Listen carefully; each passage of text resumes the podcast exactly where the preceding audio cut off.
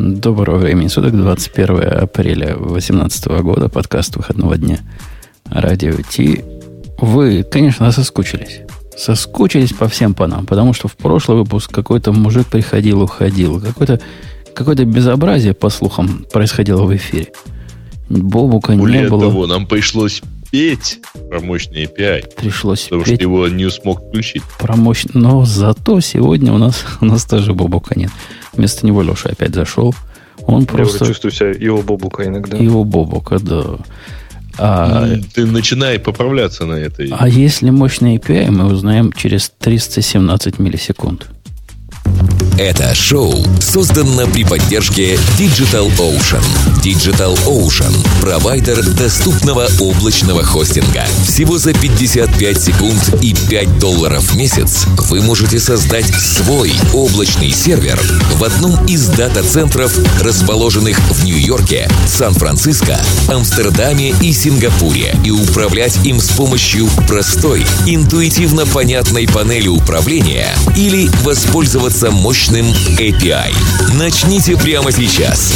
Введите промокод радиодефис при регистрации и получите 10 долларов бонуса на аккаунт.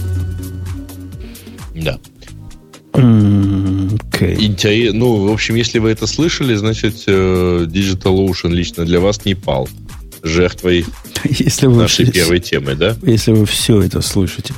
DigitalOcean вовсе не... А от чего DigitalOcean бы упал от того, что Foundation DB открыла? Э, не, первая тема не про Foundation DB просто. Как? Как? Я вот подожди. По-моему, про Foundation DB. Мы вот, только что даже это обсудили уже. Да, все, все, все Первые честно. две темы. Ты зря, зря ты игры считать не умеешь. Ты из середины считаешь. А тут уже все ну, ходы записаны. Я вам сейчас их подниму обратно, не переживайте. А, не надо. У нас хорошая тема есть. Про Foundation. Мы тут гиковский выпуск. А гиковский выпуск. Хотя, Какой гиковский выпуск? Подожди. Третья неделя апреля. Ну ладно, у нас, у нас гиковская под, эм, как это, э, ну, внедрение, инжекшн в этот выпуск. Во. Так что расслабься и получай удовольствие. Ксюша, доложи нам про Foundation DB, потому что это важнее всех телеграммов, телеграфов и телеграмм и почтальонов вместе взятых. Ну, я, как известно, не огромный специалист по Foundation DB, но насколько Именно я понимаю, тебе это и поручили, да. Ее за open source. И у меня вопрос к вам, это конец или наоборот начало? Потому там, что, как не, мы не, знаем... Нет, там же есть история. Ты историю же помнишь? Это ж ну, Apple из твоих. купила Foundation DB. Да, и ну, они, есть... они перестали быть Я продуктом. думала, что все помнят, помнят эту историю. И мы на эту историю тут плакали два года назад и рассказывали, как опасно ставить на серых лошадок, которые вот сегодня и завтра нет. Если они не open source. А они тогда не были open source, а были такие кучерявые, модные и продвинутые. Ну, подожди, по-моему, как пока их не купила Apple, все вроде как, всем это нравилось. Ну, в смысле, всем интересно было, что делает Foundation DB, и я помню, что вы с Бобуком на нее хотели посмотреть. Потом, когда купила Apple, все так, ну все, пора ставить крест, потому что Apple будет юзать только внутренне, никому не даст и так далее. То есть сейчас я понимаю, что все возрадуются. Так погоди, да? два года ведь это и было то, о чем мы говорили. Они купили ее два года назад. Foundation даже 3 DB, даже 3 года. Ну, время как летит. Они выкатили сообщение, что все, мы, значит, как продуктовая компания, больше не продуктовая компания. Клиентов э, идите, идите. Я не помню, как они с клиентами поступили. У них же были какие-то платные клиенты. Новых не берем. В общем, все, зак- закрыли лавку. Амбарный замок, все ушли на фронт. И вот этот, вот этот факт вызывал у нас дрожь и представление, что если мы были бы с ними, если бы мы были бы клиентами, и если бы вдруг наша база данных, которая у нас в продакшене используется, вот так бы закрылась, перейдя под э, теплое подбрюшье Apple, как бы мы жили.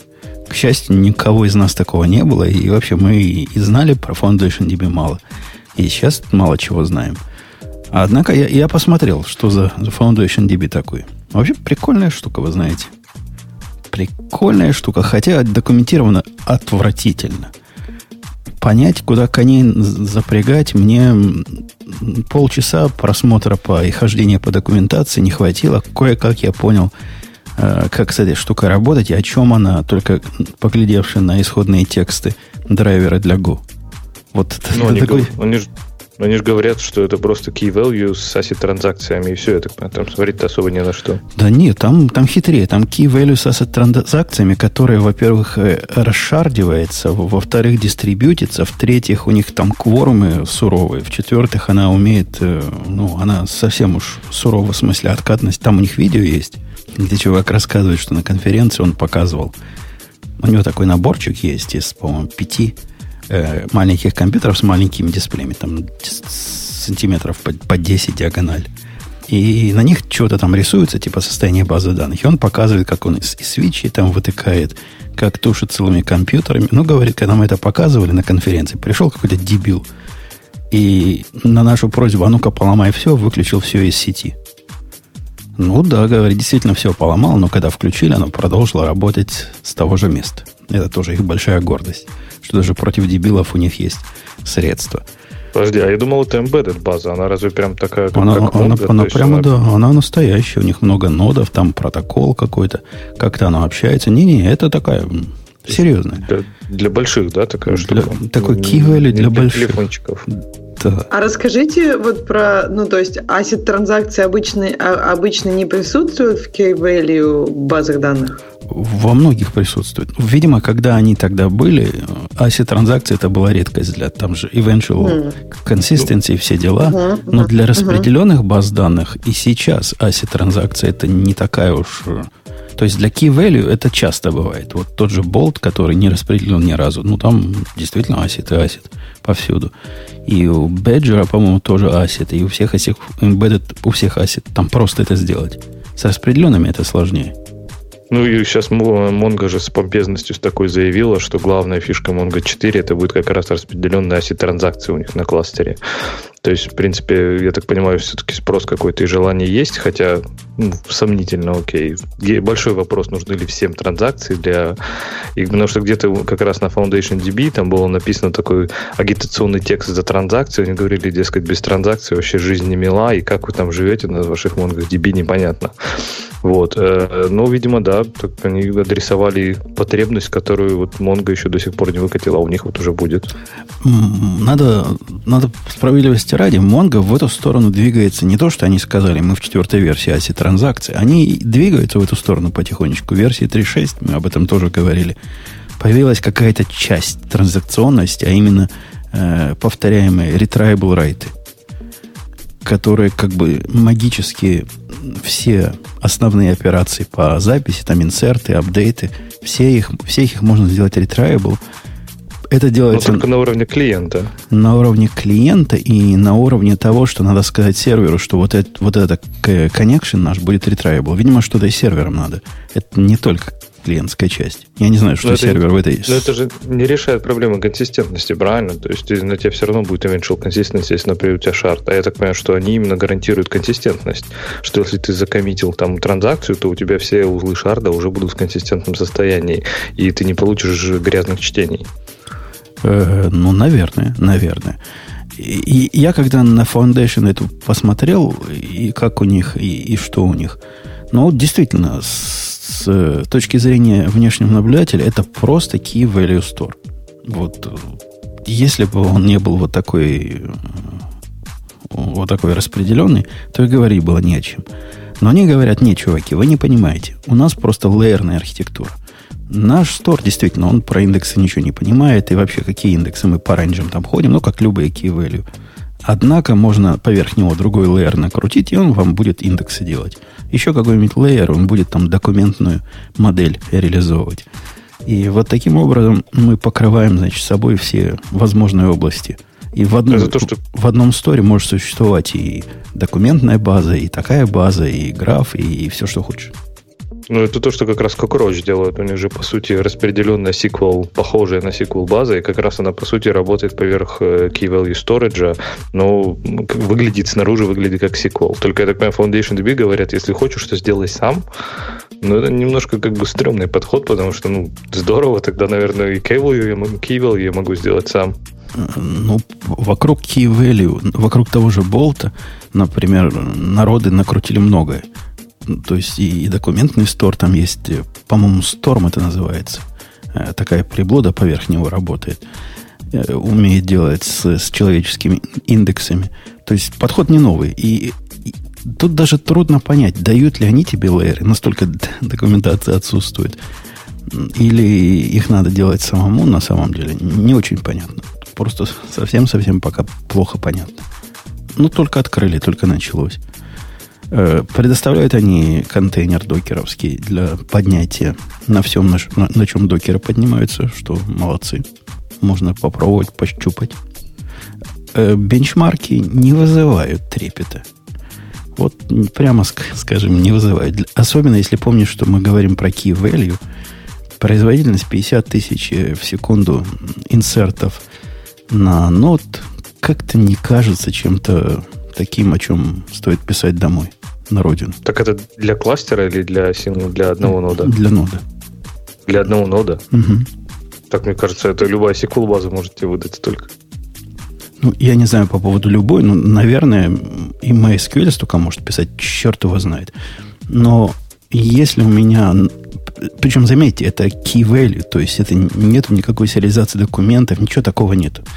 И если мне Mongo дает меньше 100 тысяч, в секунду, причем сложных документов, я, я бы расстроился.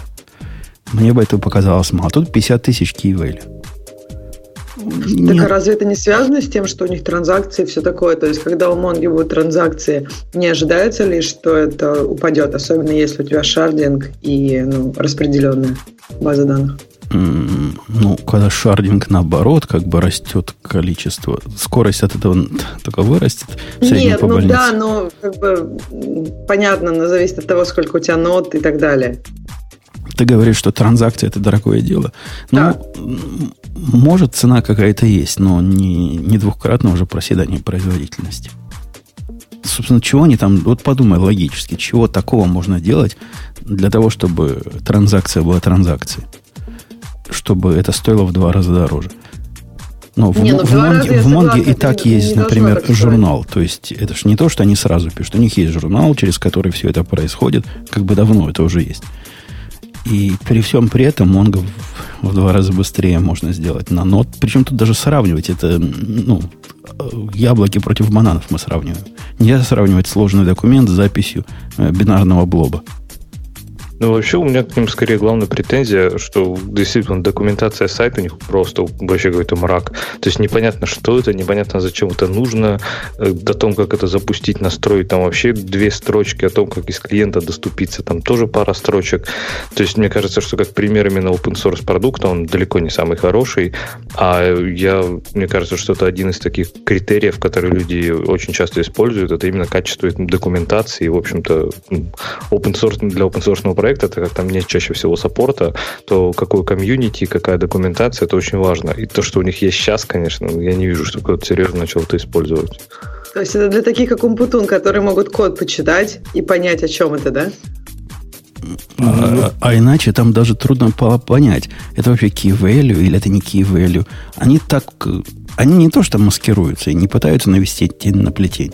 Там просто недобитые гики писали, они понять не умеют. Мне, мне так кажется.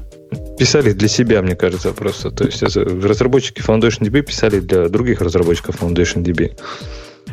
Похоже на это. Тем не менее, ну, Apple уже молодцы. Ксюша, я почти твоих похвалю. Ты же близка к Apple, к телу Apple. Ты там у, у них на конференциях бываешь. Самое близкое. Да, да, да, да, да. И вообще мне тут недалеко. Просто, можно сказать, пешком. Сходи, э, передай Кукушу, мол, правильно, правильно чуваки делают ну, хоть поздно, хоть три года заняло, но может они там заполировали чего-то. А может им уже Foundation просто не нужен, может они поняли, что... Может они, может, они не смогли разобраться просто, что это за Без документации. И, и да, Я как-то, да, это с утра Кука видела, так что я это могу ему передать, но я не уверена, что он знает, что такое Foundation DB. я постараюсь объяснить. Ты ему дай адрес подкаста, пусть послушает. Тут, тут мы ему расскажем, что мы сами не понимаем. Вот такая новость. Да ладно, он, он же договор подписывал о покупке. Да, то он ну, подписывает. Может, он не читал. Не глядя, смотрит. А, не верю. Меньше Инстаграма моему заместителю. И такие суммы индейцев не волнуют. Грей, ну ты радуешься, ты представляешь уже, как ты к своему бложику замечательному, к WordPress Foundation DB прикрутишь, у тебя будет осит настоящий, у тебя будет распределенная база данных, ты, ты, ты use case чувствуешь? Слушай, подожди, почему распределение? Зачем мне распределенная база данных? Как? Для надежности. И для географической близости. Представляешь, заходит к тебе из Уругвая почитать по очередную статью про биткоины чувак по-русски. Uh-huh. А, а ты по опаньки, сервер рядом. И там статику ему, из ближайшего инстанса CloudFront. Так ты же не умеешь статик, ты же все WordPress. Я же поэтому тебе настоящую базу данных а, и сваты. Мне жаль тебя разочаровывать. Ну, примерно 90% запросов к WordPress в итоге обрабатываются статикой. Ну, молодец. Кэшировать а. умеешь. Молодец. Ну, WordPress умеет, на самом деле. WordPress Я умеет. просто умею это включать. Ну, ты крут. Э, следующая тема. Я думаю, про Foundation мы порадовались. В принципе, это скорее положительные новости, чем отрицательные. Э, следующая тема, она мне как-то случайно попалась в... Ксюша, ты, Ксюшу спрашиваю, потому что ты наверняка эту статью просто не могла не прочитать. Она читается как роман про инициативу 100-долларового компьютера. Ты читала статью? Я статью проглядела, но, по-моему, у Леши было много восторгов по, этому, по поводу этого ноутбука. И мне вот интересно. Э, Жень, ты этот OLPC вспоминаешь? Да-да-да-да-да-да-да-да. Помните, да? Э, кто-то был, конечно, слишком молод э, в то время, потому что это, по-моему, лет 8 уже прошло с тех пор. Но был такой One Laptop Per Child, который за 100 долларов, который с у которого Linux и у которого ручка для завода батареи. В 2005 году его показали с большой помпой, или в 2006, в 2005 объявили. Да, ну, ну то есть, а, значит, даже больше, значит, даже уже 10. И... Так, а вы прям смотрите на этот на Pine, я сейчас еще Ксюша отвечу через секунду, на этот Pine как именно продолжение LTP, для меня это скорее как хромбук, правильно сделанный хромбук. И поэтому вот отвечая на вопрос Ксюши, не то, что у меня был восторг, но, скажем так, сдержанный интерес, потому что вот это выглядит как то, чем пытается стать хромбук. То есть дешевый, простой, как ну, приятно выглядящий, нормально сделанный, и который стоит 99 долларов, а не полторы тысячи долларов, как это ну, вот OLPC, вот, я же не зря OLPC выбрал, перед тем, как мы перейдем к тому, чтобы люди поняли, как история повторяется в виде фарса. Mm-hmm. И, и твой вот этот лаптоп, Леша, это как раз повторение истории. С OLPC было все сначала хорошо. Кофе, Анан или Анан пожал руку этому чуваку, который, значит, загорелся идеей. Каждому, э, каждому ребенку в мире, где нет электричества, воды и где стреляют повсюду, обязательно нужен такой компьютер. Каждому, каждому ребенку. Кроме и того... А, слушай, там предполагалось, по-моему, что это будет один ноутбук на двоих детей. Нет, так это, нет. Это, ну, была идея в том, что это индивидуальная штука должна быть. Это как-то у них сильно это продавливалось, особенно в начале. А, так и... Пайн никак не адресует голод, голодные нищие страны. Он просто говорит, это ноутбук для студентов и, и все. Это... И там и, и, и в райтеров, как они говорят. Я, я понимаю, но мы, мы на 100 долларов пока. На другом 100 долларов. На OLPC. И пытаемся понять, почему с ним не получилось. А потом перейдем на твой 100 долларов и объясним тебе, почему а, ты не надо, прав. То есть надо, надо темы просто, да, смотреть? Обновлять темы. А ты знаешь, да. кстати говоря, в Африке это получилось немножко иначе. А, ну, то есть это просто там немножко другой мир в итоге. В Африке получилось очень просто. В Африке получилось со смартфонами.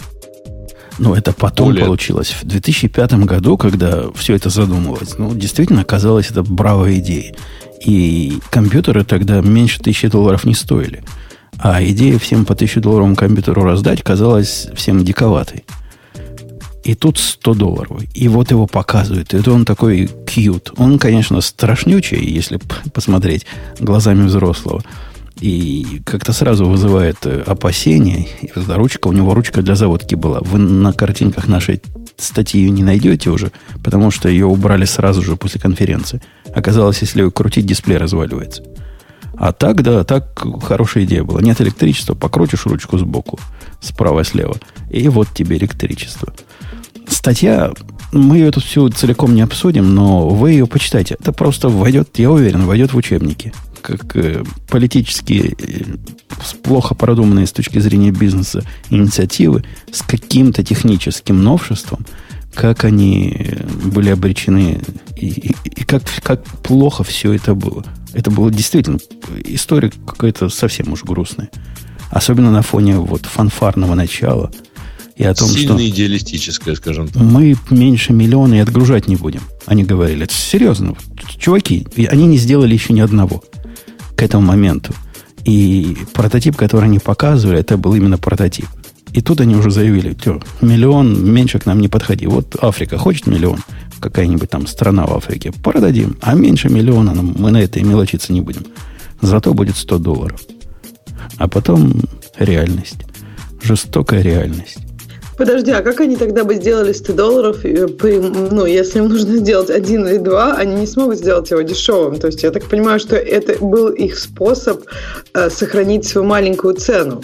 Нет, нет, нет. Они даже так далеко, судя по всему, так далеко они не думали. Они настолько далеки были от бизнеса и от производства, что после того, как они все пообещали и пообжимались э, руками со всеми правителями этой самой Африки, которые сказали, везите, везите вагонами, все возьмем. А после этого они пошли искать, значит, где же их можно сделать. Оказалось, что не так все просто. Как-то не получается их сделать. За 100 долларов как-то вообще не получается сделать. Попытались э, детали убрать, сделать за 130 долларов, но плохо получилось. Кое-как получилось за 180 долларов. Согласитесь, после того, как вы грозно заявили, что у нас 100 долларовый ноутбук и, и ни копейкой больше, и вот это наша главная фишка, что он такой дешевый, в два раза дороже цена уже плохо на этом фоне смотрится. Если бы сначала сказали, мы делаем дешевый, вот все остальные тысячи долларов у нас будет сильно дешевле. Ведь, наверное, Грей, ты скажи, как специалист по бездельникам, наверное, правильнее бы было бы.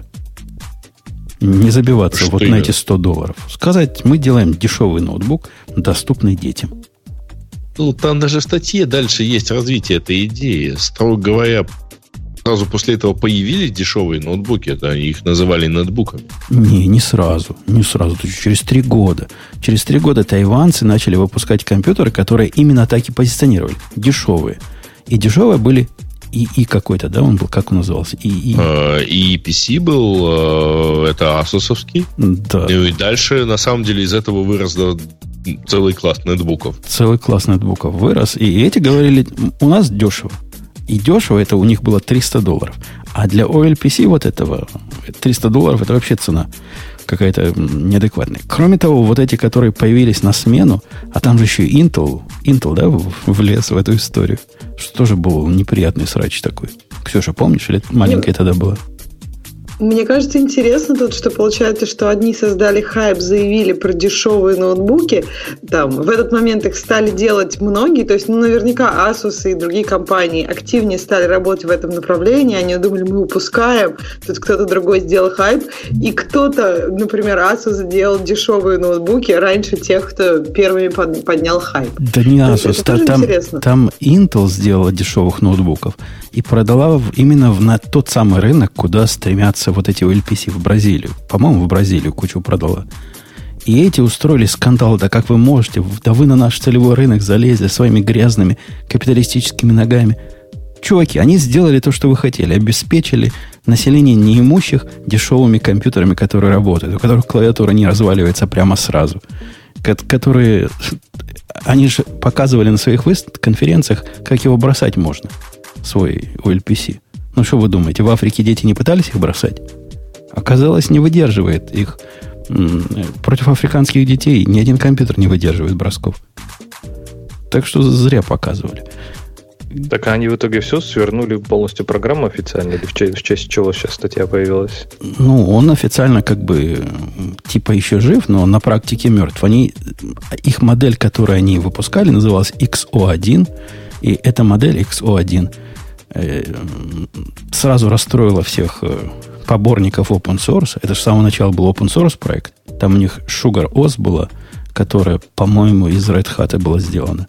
А с этим XO1 им в Африке сказали, нафиг нам ваши, ваши Linux и Linux. Если у нас дети когда-нибудь компьютер в жизни увидят потом, так там же не будет Linux, там будет винды. Винду давайте. И вот в этом компьютере уже была винда впилена, что тоже расстроило, расстроило всяких Э, бородатых. XO2 они так и не выпустили, а этого они продали, по-моему, под пару миллионов всего. И продавали, в общем, ну, относительно с их э, оригинальными планами, мел, мелкими партиями. Там 100 тысяч, там 200 тысяч кому-то продали. Притом там из-за того, что эти чуваки плохо умеют делать все, ну, вообще все. То есть планировать, дизайнить, видимо, плохо умеют. Хотя дизайнера они потом наняли, он им вот эти ушки приделал. Вверх поднимаются такие ушки, которые в поднятом положении антенны, а в закрытом положении закрывают порты. Они считают это своей большой находкой. Так вот, поскольку плохо они делают все, то у них и с логистикой были проблемы. Там эшел, эшелоны не туда заходили. И вместо того, чтобы отослать компьютеры, ну, это я додумываю, какие у них проблемы могли быть, несчастным отсылали их каким-нибудь бандитским повстанцам, которым, понятно, такой компьютер особо нужен. Так Все эти чуваки изначально, они вообще кто были? То есть я так понимаю, что никакого отношения к технологиям они не имели. В общем-то, это не были, не были какие-то ребята из всяких там, из долины, из Сан-Франциско, и вот которые хотели сделать мир лучше. Это были просто совершенно какие-то левые люди, которые не имели отношения к технологии и сказали, вроде выглядит классно, и просто поймали хайп вот этого гуманитарной помощи голодающим детям Африки и, и просто туда вписались. Ну, чувак из MIT Media Lab был Николас не, не Графонте. Не Графонте какой-то. Главный, собственно, да, у них? Да, да, вот этот не, не, не Графонте был главный. У них там были технари. И там есть несколько технических решений. Они, видимо, потом набрали. Например, дисплей их умел работать либо в режиме цветном, либо в режиме черно-белом. Специальный такой дисплей сделали. За, по-моему, 39 долларов или 35 долларов смогли его производить. И в режиме, значит, черно-белом он потреблял совсем мало энергии. Но все равно, ну, получилось. Ну, видите, как получилось. И если сравнить это убожество с, с, с, с, с нетбуками, которые потом их вытеснили, а сейчас вытеснили андроиды, так что судьба, в общем, понятна.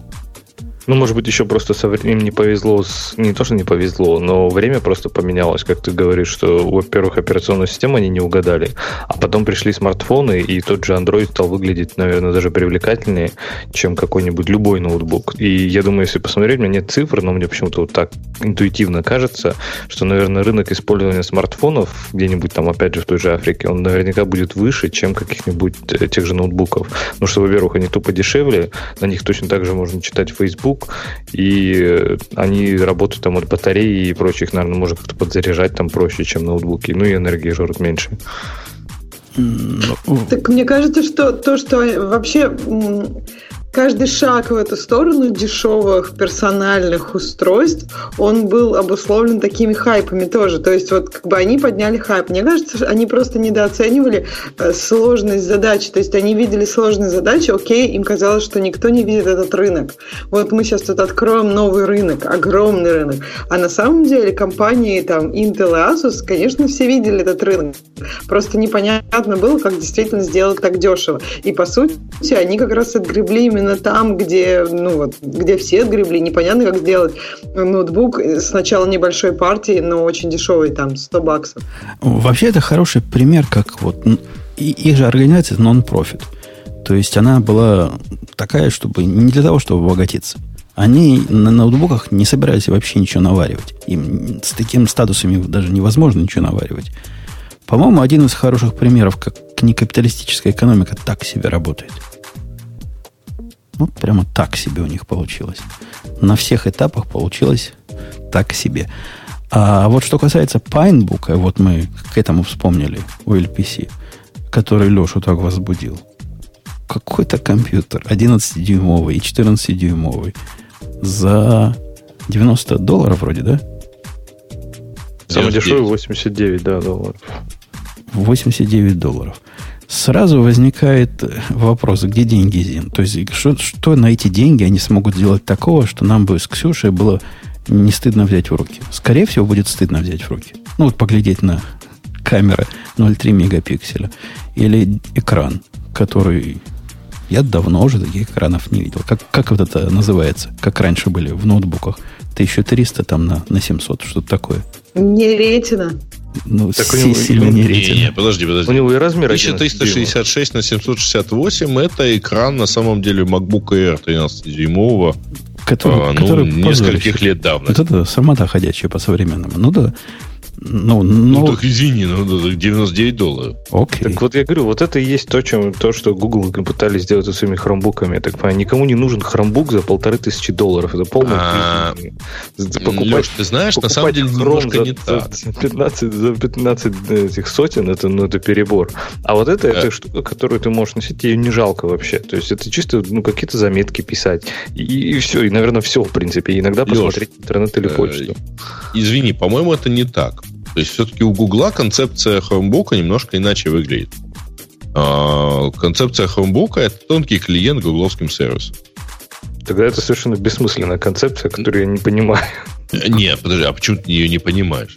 Ну, подожди, они в школу толкают этот Хромбук, но не, я не уверена, что ну, в Хромбук нет, в школу просто- это именно тонкий клиент. Так сказать, девочки и мальчики, сервисом. ребят, ну, на самом Фишка деле, в том, значит... что э, нет смысла покупать э, тонкий клиент гугловским сервисом за, за полторы тысячи Да долларов. никто его не нет, покупает подожди, за полторы тысячи долларов. долларов это был только э, Chromebook Pixel. Ну, вот этот пиксел. Да. ровно Старый, одна модель. старый пиксел. Новый пиксел, Да, во-первых, вот, уже да. стоит 990 долларов, по-моему. Что тоже конская цена. Однако, Конечно. Леша, ты посмотри на рынок того, что называется Chromebook 2. По-моему, сейчас они так называются. Этот рынок устройств с прелестным дисплеем. Я, как обладатель одного из такого, тебе рассказываю. Прелестный дисплей. То есть, э, ну, HD. То есть, он даже не, не Full HD, а вот такой, ближе к ретине. Ну, 720p. А, или больше. Не, больше, больше. Он там 2000, сколько-то точек, не помню, сколько по, по вертикали. Ну, Дофига что-то точек. Это стоит э, в порядка 300 долларов. На распродаже можешь еще дешевле найти. Трак, трекпэд или тачпэд у него, как у настоящего компьютера. Клавиатура, ну, чуть меньше клавиш, но тоже сделана солидно. При этом еще и тачскрин к нему в комплекте, чтобы можно было его разогнуть и пользоваться как э, большим планшетом. И все удовольствие. Экран, по-моему, 13 дюймов. Все это какой-нибудь недобитый Samsung выпускает за, за, за те 300 долларов. Никаких Ну, полутора тысяч 250, нет. 350. Да, там Chrome OS работает, Так действительно. это все равно в 4 раза дороже, правильно? Ну, ты, ты, ты Э. пробовал, ты когда-нибудь пробовал настоящий дешевый хром? Есть настоящие дешевые Да. хромбуки, которые Я стоят вот, 150 да. долларов. Мой опыт Печальная пластиковая основывается. Э, У меня, по-моему, я пол- пользовался, не знаю, каким-то из, по-моему, чуть ли не первого поколения, и это было просто настолько... Даже, ладно, там сам девайс, да, он был чудовищен. Сам сама концепция, она, она, она ужасна. То есть там даже такие вещи, как, например, ну вот мы, мне нужно было взять его для того, чтобы там записывать ноты, да. И мы пришли там на встречу, а на встрече, я, ну, как бы, чтобы подключиться к Wi-Fi, там какие-то были заморочки. И даже гугловские оффлайновые документы, они не работают без интернета. То есть ты не можешь делать оффлайн документы, хотя фича такая есть, но она не работает без интернета. То есть, что они делают вообще? Я не понимаю просто Ну, это. Ну, Слушай, ну, р- Леш, на самом рынок- деле, э, э, Жень, смотри, э, ребят, значит, у Chromebook идея не в том, что это дешевый э, ноутбук. У них идея в том, что это тонкий клиент э, их сервиса. Это даже у не к их сервисам. Может это, может, это их идея, но на практике, ну, вот ты знаешь, продают А когда... на практике тебе просто не нужна вся эта вычислительная мощность, поэтому да, они делают... Не, ну, не, это- эти клиенты получаются действительно дешевые. На практике Типа вот что получается. Когда ты покупаешь этот э, Chromebook, тебе впаривают еще в виде подарка на два года какой-нибудь терабайт облачного сториджа, еще чего-то. Я не видел из, из моих двух знакомых, которые пользуются Chromebookами, ни одного, кто понимал, зачем им это надо. Людям это надо, чтобы браузер открывать. В Одноклассники, и в Фейсбуке, и в Контакты заходить. Для этого он прелестно подходит. Че ты, Леша, гонишь-то на него? Вот этот будет хуже подходить. Вот этот э, новый, который ты любишь, ARM-based open source ноутбук, кроме того, что он open source и порадует бородатого, все остальное в нем будет хуже. В браузере будет хуже показываться из-за того, что экран чудовищный. В скайпе будет невозможно ни с кем поговорить, если они а, отвыкли видеть уже 300, как это, 300 килопикселей картинку. Будет плохо. То, ну, плохо. И кроме того, чего ты на нем запускать будешь? На 64-битном армии. Это виндо какой есть Подожди, а специальный? скайп в Chromebook работает? Разве там не гугловские нужно мессенджеры? А, современ- а современный Chromebook, вот который 2, который сейчас Мгм. продается, он умеет все андроидовские программки пускать. Подожди, он стоит 300 баксов? Ну, то есть Я, он, я купил за в 300 три раза баксов. дороже, да? Я, я купил, ну, да, чем, чем ну, то есть 300 можно долларов. три таких купить. Да, ну зачем мне три таких? Нет, справедливости, ради, справедли, справедливости ради, я говорю, я все-таки, конечно, себе такой, я не вижу смысла не в этом ноутбуке, конечно, не в хромбуке. То есть, по-моему, уже просто купить за 800 долларов MacBook 12-дюймовый и все. То есть, если, если уж нужен ноутбук или какой-нибудь из тонких, там, не знаю, виндовых сейчас ноутбуков, они тоже, ну, хотя они тоже, наверное, такие дешевые. Ну, то есть, если нужен ноутбук, то взять ноутбук. А если нужно просто иногда там писать какие-то заметки и пользоваться им чисто там почитать интернет, ну, какой-нибудь iPad за те же самые 300 долларов, ну, вот этот мой за 300 долларов, который с тачскрином, к нему еще ручечка идет, то есть можно прямо заметки руками писать. Придумай такой, есть, такой use case для MacBook Pro, для MacBook, где, где хотелось бы тыкать пальцем. Наверное, ну, можно придумать. iPad. Тогда да, это, это, уже, тогда... это уже сегмент iPad. То есть он скорее конкурирует уже с iPad. С iPad с да, клавиатурой. Да, можно клавиатуру. Да. Ну почему? Да. Клавиатуры там не такие вот. плохие. Тут а тоже вот будет не идеальное, понимаешь? То есть 300 а долларов уже можно забыть. То есть ты возьмешь iPad, даже самый дешевый, возьмешь к нему клавиатуру какую-то, ты, наверное, в район 500-600 долларов. А еще ручечку там купить надо будет, да? Ну, ручечку Chromebook тоже не дают. к, моему, ну, да, к моему дают. И к Chromebook, и к пикселю новому, по-моему, дают. А, ну, ну если возвращаться немножко к Пайнбуку, я говорю, это если вычеркнуть даже его, наверное, из сегмента, там, не знаю, хромбуков, то он скорее для меня выглядит, тут, наверное, хорошо, что ты упомянул про OLTP, вот именно для таких самых-самых-самых стран, где, не знаю, тебе за 89 долларов ты все равно получаешь ноутбук, который, в, который как-то выглядит как ноутбук, который как-то работает, и даже там, если он сломается, он будет стоить там, ну, сколько, 69 долларов и 89 долларов, да, он стоит А что дешевый. на нем работает? Он же open source Android? ноутбук. Android? Android работает. Okay. Да, они сказали, что они прям э, хотят... Можно я вам э, скажу на самом деле, почему это все дело, в общем, не нужно? Ну, потому что в тех странах, где, казалось бы, этот ноутбук нужен, ну, потому что там на более дорогие денег нет, а, у людей в карманах смартфоны по мощности примерно равные этому ноутбуку. Вот у меня тоже вопрос, что этот, если этот ноутбук, на нем можно просто, я не знаю, браузить, то почему тогда не какой-нибудь смартфон или планшет, который ну, будет ну, экран, дешевый? Экран побольше, клавиатура. И, скорее всего, если ты сделаешь чехол, без процессорной мощи, но будет то же самое, он и будет те же самые 90 долларов стоить. Я уверен, что вся логика, вся его материнская плата, все вот это ходовое, весь этот ARM процессор, он не стоит настолько... Наверное, он будет стоить дешевле, чем сделать крепление под разные телефоны. Так что твоя, возможно, твоя идея, наверное, более дорогая, кажется, Ксюша. Подожди, но есть же китайские всякие планшеты, которые довольно дешево, нет? Мне кажется, что там можно его дешево найти. И мы сейчас не говорим про iPad. iPad просто, конечно, я согласна. Я, что... говорю, я, я думал, ты в другом говоришь. Ты говоришь, что у них у всех в кармане есть телефон. И из телефона можно я сделать компьютер. Грей говорит. Можно сделать компьютер путем вставления его в какой-нибудь такой shell. Такие попытки тоже были, правильно? Ну, разумная идея. Зачем нам mm-hmm. процессорная мощь? Но, видимо, это, я подозреваю, получится даже дороже, чем делать такой ноутбук. Подожди, вот у меня вопрос к этому ноутбуку. Что ты с ним такого сможешь сделать, когда ты не можешь без клавиатуры и без тачпэда? То есть, если это мы говорим про какую-то работу, то мне кажется, сложновато ее будет делать на этом ноутбуке, потому что он лебезный. То есть, я не знаю. А если мы говорим про какой-нибудь недопланшет дешевый китайский, да там и клавиатура будет к нему 5 долларов стоить. Нет? Ребят, а почему вы вообще решили, что живому человеку в той же самой Африке нужен большой экран и, и клавиатура? Да, экран. Ну, вот в его повседневной жизни. Нет, не чтобы, я не знаю, MongoDB или э, что-нибудь еще прицепить. Там, Зачем в повседневной жизни клавиатура, экран больше 5 дюймов? Но да. когда этот OLPC компьютер придумывали, размер его экрана тоже же там небольшой. И Они... его придумывали, извини, не в Африке. Понимаешь? Ну, то есть, то, тоже не... Ты, когда рассказываешь про то, что его придумали, это не факт, что его ну, придумывали люди, там, больше тебя, знакомые с реалиями жизни в Африке. А, так вот, я доскажу, какую мысль я пытался ага. сказать. Что один из, один из cases, которые они предусматривали, они сказали, что в Африку бумажные учебники доставить дороже будет стоить, чем просто один такой 100-долларовое устройство. И вот с него мы будем читать, и это будет, значит, первый use case. Мы будем учебники с него раздавать. Угу. Поэтому экран должен быть какой-то, на который учебники влезут. 5 дюймов, наверное, маловато для учебников. Хотя, конечно, можно, наверное, и с 5 дюймами извратиться. Во-вторых, был там дикий план создания целых интерактивных обучающих программ, где будет ученикам задаваться вопросы, они будут вводить ответы, будут какие-то формулы писать, будут какие-то лекции записывать. Ну, примерно как сейчас здесь, в Америке, э, хромбуки используются в школе.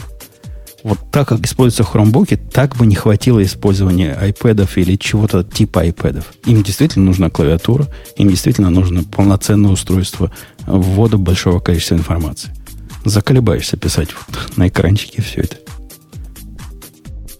Ну, такое на самом деле. Потому что, смотри, если приводить пример не с точки зрения там, образования или э, чего-то похожего, да, там, где надо вводить много текста, то это есть другой пример.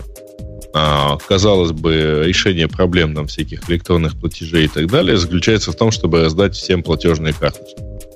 Вот в Африке почти ни у кого нет платежных карт, там, кредитных, дебетных и так далее. Зато у всех есть деньги на мобильном счете. Ну, на счете мобильного телефона. Это вообще вполне официальные деньги. У них система мобильных платежей развиты на порядок лучше, чем даже в Европе система платежей с карты на карту. Ну, зачем система платежей? Поменял козла на барана, и вот тебе весь натуральный а, Нет, нет, э, Жень, ну правда, у них, э, ну вот просто иначе построен. Помнишь, э, кстати говоря, в свое время, когда-то мы обсуждали, а, что в Индии есть социальная сеть чуть побольше Твиттера по количеству людей, которая живет вообще на смс. То есть в каждой стране на самом деле какая-то своя немножко это. И идея принести каждому компьютер, о котором мечтает э, ребенок там, в Америке или Европе, может оказаться немножко там, а кто о нем? У, у меня вопрос вот к этому конкретному компьютеру. А кто о нем мечтает? Леша, ты кого видя, э, э, видишь? Ты, ты, ты сказал, что компьютер, который не жалко залить кофе. Ну, я понимаю, это, это резонный use case. Я именно для этого покупал Chromebook. Но неужели ты думаешь, что разница между вот этим чудовищным характеристиками, которые есть у него, и лишними двух, двумя сотнями долларов в развитом мире – повлияет настолько на популярность, что будут брать вот эти. То есть за 100 долларов в три раза не жальче залить, чем за 300? Да нет. И за 300 уже не жалко залить. В, неразви, в неразвитом не факт. В развитом мире не факт. Представь, ты студент из Уганды. Вот. И тебе нужен ноутбук, чтобы на лекциях записывать, я не знаю, пометки какие-то, или просто работать с чем-то, что, ну, я не знаю, если там университет. А чего ты решил, есть. что ему нужен ноутбук для этого? А? Да, почему не делать это вот на планшете какого-нибудь дешевого? Чего не делать на, на, на, смартфоне? Да. Конечно, или... можно. Так подожди, ну, даже дешевый, да, дешевый, вот дешевые от есть от Амазона, которые продаются в три штуки в комплекте. По-моему, даже этот дешевый планшет стоит 80 э, долларов. И добавь к нему, Ксюша, клавиатурку какую-нибудь, ну, чтобы Слушай, водить можно ну, было. какой Amazon вообще? Ты сейчас бери какие-нибудь китайские, и не такие супер китайские luxury, как там Xiaomi, а прям вот совсем китайские. Они дешево стоят. Насколько есть, дешево? Ну, мне кажется, я думаю, там 50 баксов ты точно, прям это будет неплохой. Ну, просто, если сейчас пойти на какой-нибудь Алиэкспресс и поискать что-нибудь такое, ты вот не, не на американский рынок смотри. Вот на российском рынке в последние годы появилось много такого. То есть, прям заходишь в магазин, думаешь, нифига себе, что а, делают. А с чего мы все, вы все решили, что это хоть как-то связано с нашей предыдущей темой? Они там про Африку ничего не говорят. И про Уганду, и про Бразилию. Э, может, это такой же рынок целевой, как у паев, то есть для развлечений. Ну, вот кстати, такой типа пай.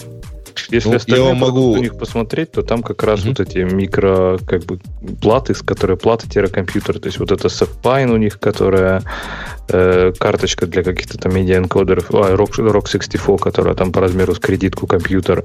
И, в общем-то, у них такие системы чип в основном все сделаны, какие-то мини-компьютеры, и, видимо, я так понимаю, что на этом пайнбуке чуть ли внутри не стоит просто один из вот этих чипов, и к нему прикручена клавиатура с экраном, и все. Там так интересно, если нажимаешь на кнопку комьюнити на этом сайте Pine64, то там попадаешь какой-то, как будто во времени делаешь прыжок. Попадаешь на какой-то там, ну, такой, знаете, стандартный форум, который были популярны лет ну, 10 назад. Так а нормально. Он, наверное, он, наверное, open source, Ксюша. Да, не, да. Нет, подожди, подожди. А, это MyBB вообще. Ой, ужас. Угу, я говорю, Сро, вот прям прыжок во времени делаешь. Не, ладно. Прыжок во времени это исключительно шрифт на этом. Вот я не понимаю, кто это читает, но ладно. Да ладно, А- Грей, MyBB у меня на сайтике стоял в 98 году, как сейчас А, помню. ладно, конечно, на 90 Ну. 98-м, ага. Так стоял, И тогда связался с был My- MySQL, который вышел двумя годами позже. Ну, да знаете, был тогда, ну был, ну был, ну, ну был, ну пусть подскажут, что был. Я помню, сайт Умпутунком, он существует с 97 года, и через год я на нем поставил вот этот форум. Такой форум был, по-моему, MyBB был, ну какой еще? Э, Так вот, на какой? самое-то главное, Да знаете, какое гигантский, UBB был, например. Какое путешествие Ultimate. во времени там у них на этой странице. У них там анимированные гифки. Вот это просто прекрасно. Вот это крутящаяся... Ну, вот Это когда вот что? заходишь на форум, да, у них там вот это крутящаяся new в виде такой гифочки сделано. Да, это просто удивительно прекрасно. Почему удивительно прекрасно? Ну, анимированные я, я- гифки. я не понимаю. Ну, анимированные. А ты что, вот последние пять лет не видел анимированных гифок? Ну, кроме как по- на поис- нет. Поискать надо, да, действительно, чтобы где-то... О, у нас такой, такой случай был про анимированные гифки. Мы тут выкатили, у нас была версия системы для бизнес-заказчиков. Если бы я вам мог, мог бы ее показать, вы бы поняли, почему мы ее сильно хотели переделать последние 6 лет. То есть ее написали лет 8 назад, и когда ее писали, я не знаю, кто были эти люди, которые придумывали, как это должно выглядеть, но это просто все худшие шаблоны проектирования UI и UX объединило в себе. Ну, там, например, знаешь, зеленым по красному, там это было везде. Или красным по зеленому. Причем такой, что вырви глаз. И... А зеленый был такой, знаете, как флуоресцентный прямо. Вот э, хочется выключить яркость монитора. И вот такая система была. И тут мы гордо, значит, переделали, все сделали постельно, как надо. Ну, не в смысле в постели. А такой зеленый, такой зеленый, красный, не вырви глаз. Красным по зеленому больше не пишем. Ну, в общем, научились. И что вы думаете? Масса рекламаций от заказчиков. Говорят, раньше так легко было увидеть. Мы, наша единственная была к вам просьба все эти годы, чтобы если красный по зеленому видно плохо, сделайте, чтобы оно мигало. Тогда мы, значит, лучше увидим. Ну, чтобы анимировано было. Чтобы цена, например, на бумагу или на, на ордер мигала красным на зеленом фоне. Просят все откатите назад. Сделайте, как было. Сделайте, чтобы зеленый вырви глаз был опять. Так А- вы сделайте это enterprise версией с какой-нибудь типа повышенной ценой просто. Вот, вот там, там, чтобы свет, свет включать надо было, а то в темноте не, не посмотришь. Да, такое специальное предложение. Контрастность просто неправильная. То есть вы сделали постельно, но контрастность неправильная. Да хорошая контрастность, все видно прекрасно. Раньше было ужас какой.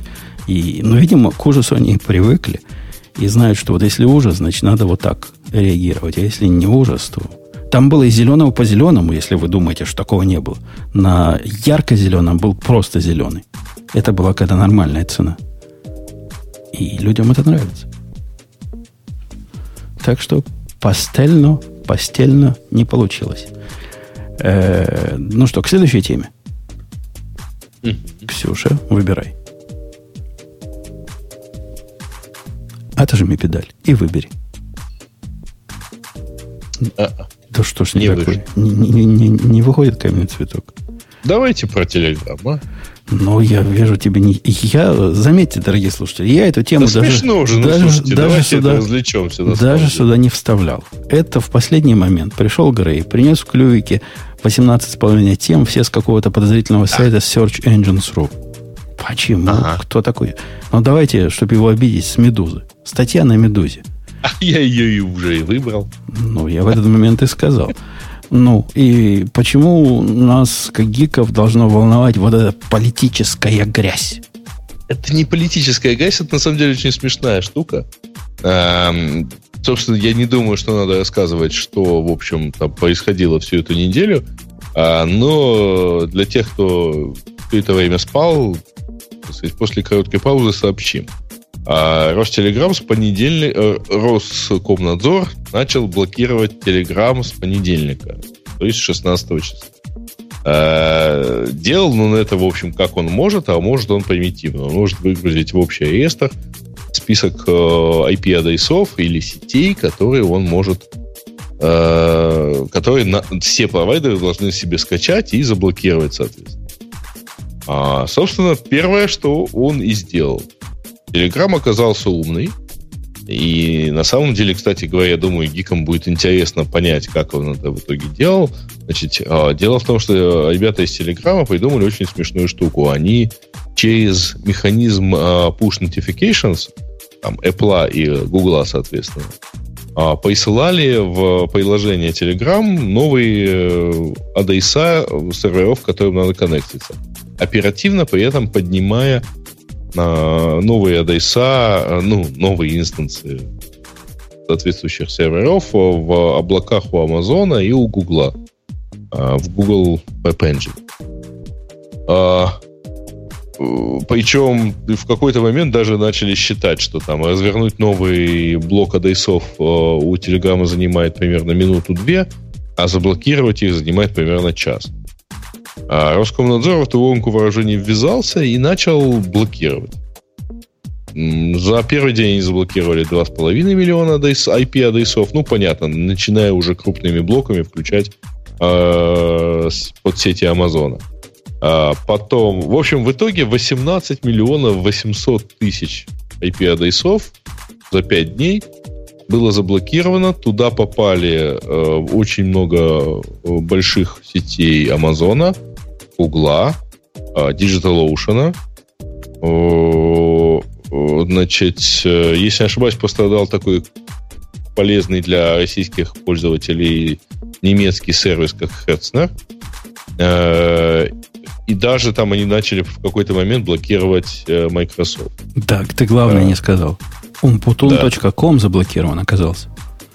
Это, ну, ты это, что же его в Амазоне держишь, да? Это просто кусок S3, под который попала раздача. Да. да, да, да. Да, самое прикольное, что при этом Telegram-то, в общем, успевал мигрировать дальше и продолжал.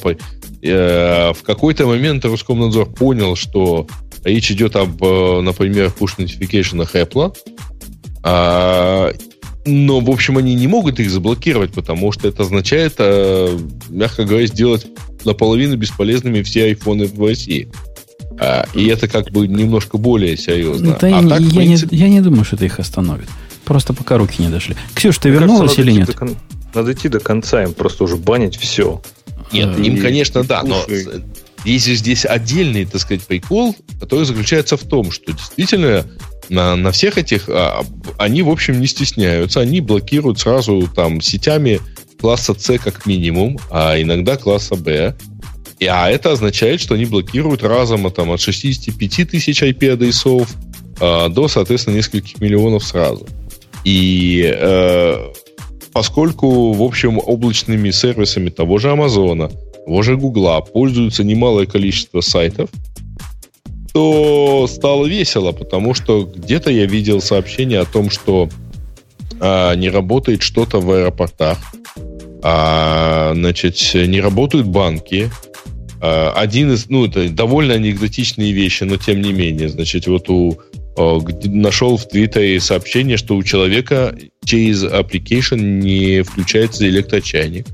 Он его привык через iPhone включать, а теперь приходится ногами ходить. Не-не, погоди, У... погоди. Все вот эти, ага. все эти лепестки, которые могут задеть при блокировании адресов, оно понятно. Ну, особенно нашей гиковской аудитории, и даже не гиковской. Понятно, ну, что... да, да. Ну, тут, тут, у... Однако тут другой вопрос у меня. У Толика, который Apple говно, на, он э, жалуется, что он Sonos слушать не может. А у меня... Потому что Sonos тоже работает через э, cloud. У меня controversial вопрос есть контроверсивный. Ксюша, э, Ксюша, Ксюша с нами, она поправила меня, если услышала. Почему она молчит? Противоречивый. Противоречивый вопрос Я тоже есть. сказал противоречивый. Ну ладно. Ага. Мы тут с Ксюшей ну, знакомы, как я поборник всяких свобод. Она наоборот, чтобы все свободы закрыть и женщинам только права дать. У нас с ней тут есть есть конфликт определенных интересов. Однако тут я выступлю, Ксюша, на твоей стороне, на, на стороне тех, кто против свобод. Вам не кажется, коллеги, что это случай, когда бары, бары или как ба, когда много баринов называется бары? Бояри. Бояре. Бояре. Бояре дерутся, а у холопов э, Что у холопов там? Чубы. Чубы, Чубы трещат. Чубы да. трещат. То бишь, кого так сильно? Ну, Telegram это, это один из мессенджеров. Возможно, он в России особо популярный, не знаю, не пробовал. Он действительно из России. Но сильнее популярен, чем, чем многие другие. Сайд-эффекты а. от этой борьбы Телеграма с Роскомнадзором и борьбы Роскомнадзора с Телеграмом, по-моему, уже многократно превысили, собственно, суть оригинальной проблемы. Вот, ну, вот, эти, вот эти а ковровые, вот ковровые бомбардировки для, для, для Роскомнадзора, а им не важно. Им, им, подожди, их подожди, это не волнует. А ты вот что в связи с этим предлагаешь, на самом деле? Я, я ставлю вопрос таким образом. Я говорю, что тем, тем, что... Вот, например, я когда, когда свою статью выкладывал про то, как бороться с VPN, и если бы я знал, что мою статью закрыли не потому, что просто закрывали S3, а именно за то, что я призываю к, или рассказываю, как поднять VPN, я бы не стал эту статью выкладывать на GitHub, например. Поскольку человек разумный и понимает, что, ну да, я понимаю, свобода слова и все дела, но, во-первых, нет там у вас свободы слова. И это нормально блокировать целыми адресами. Но не стал бы я портить всему, всем своим коллегам доступ к GitHub, потому что Зачем мне, чтобы GitHub забанили? А Телеграму все эти вопросы твоя пополам. собака с этим не согласна. Ах, у меня целых две. Поскольку, Они там с ума поскольку она залаяла ровно на этих словах. Я всего лишь пытаюсь сказать, может быть, Телеграму при вот этой своей ну, свободолюбивой позиции стоит и подумать о последствиях. Ну, хорошо. Они подумали о последствиях. И последствия, последствия если, если, последствия если они видят, что и, они, из-за того, э... что они перешли на Azure, половину мира, половину, половина России закроет Azure, может, не надо было переходить на Azure? Э, подожди, подожди, секунду. Значит, альтернатива для Телеграма выглядит следующим образом. Они действительно делают бэкдор для ФСБ позволяющий читать в real-time любую переписку в этом да месте. Да нет, это, а, это альтернатива сдаться. Я говорю, они не сдаются. Замечательно. Вы не сдаетесь, вас заблокировали. И... Теперь действиями по обходу блокировки, они, на мой взгляд, вызывают больше вреда, чем пользы. Это, э, Жень, это только если ты воспринимаешь, ну, то есть как, на это если я воспринимаю считаешь, интернет... Что их задача насолить Роскомнадзору? Конечно, конечно. Их, зада... а, их задача, у них а, нет никакой другой подожди, задачи. На, Рынок... Давай так, на одной чашке весов насолить Роскомнадзору, а примерно рядом, причем примерно вот та же чашка весов, только вот чуть-чуть побольше, это э, оставить с удобным и хорошим, как всем кажется, мессенджером 15 миллионов своих Да, да, да, и сделать мир лучше. Да, да то есть у них 200 миллионов пользователей. У них есть какая- ну, какая-то смешная знаете, часть этих... Нет, Грей, ты, ты серьезно. Вот серьезно посмотри. С точки зрения... Это же бизнес, правильно? У бизнеса Нет, есть бизнес-интересы. А, это не бизнес? Телеграм это не бизнес? Это не бизнес. Телеграм не, монти, не монетизируем никоим разом. Это, во-первых. Вот, пока, кстати, пока. может быть, а, это а рекламы там не бывает, нет? Ребят, секунду, а вы правда не знаете, да? Это? Погоди, то есть Telegram это благотворительная организация, которая борется за свободу во всем мире и, и особенно свободу слова. Жень, Жень, значит, первое. Telegram никак на данный момент не монетизируется. Ну и что? Ну, От этого есть... он не перестает быть бизнесом.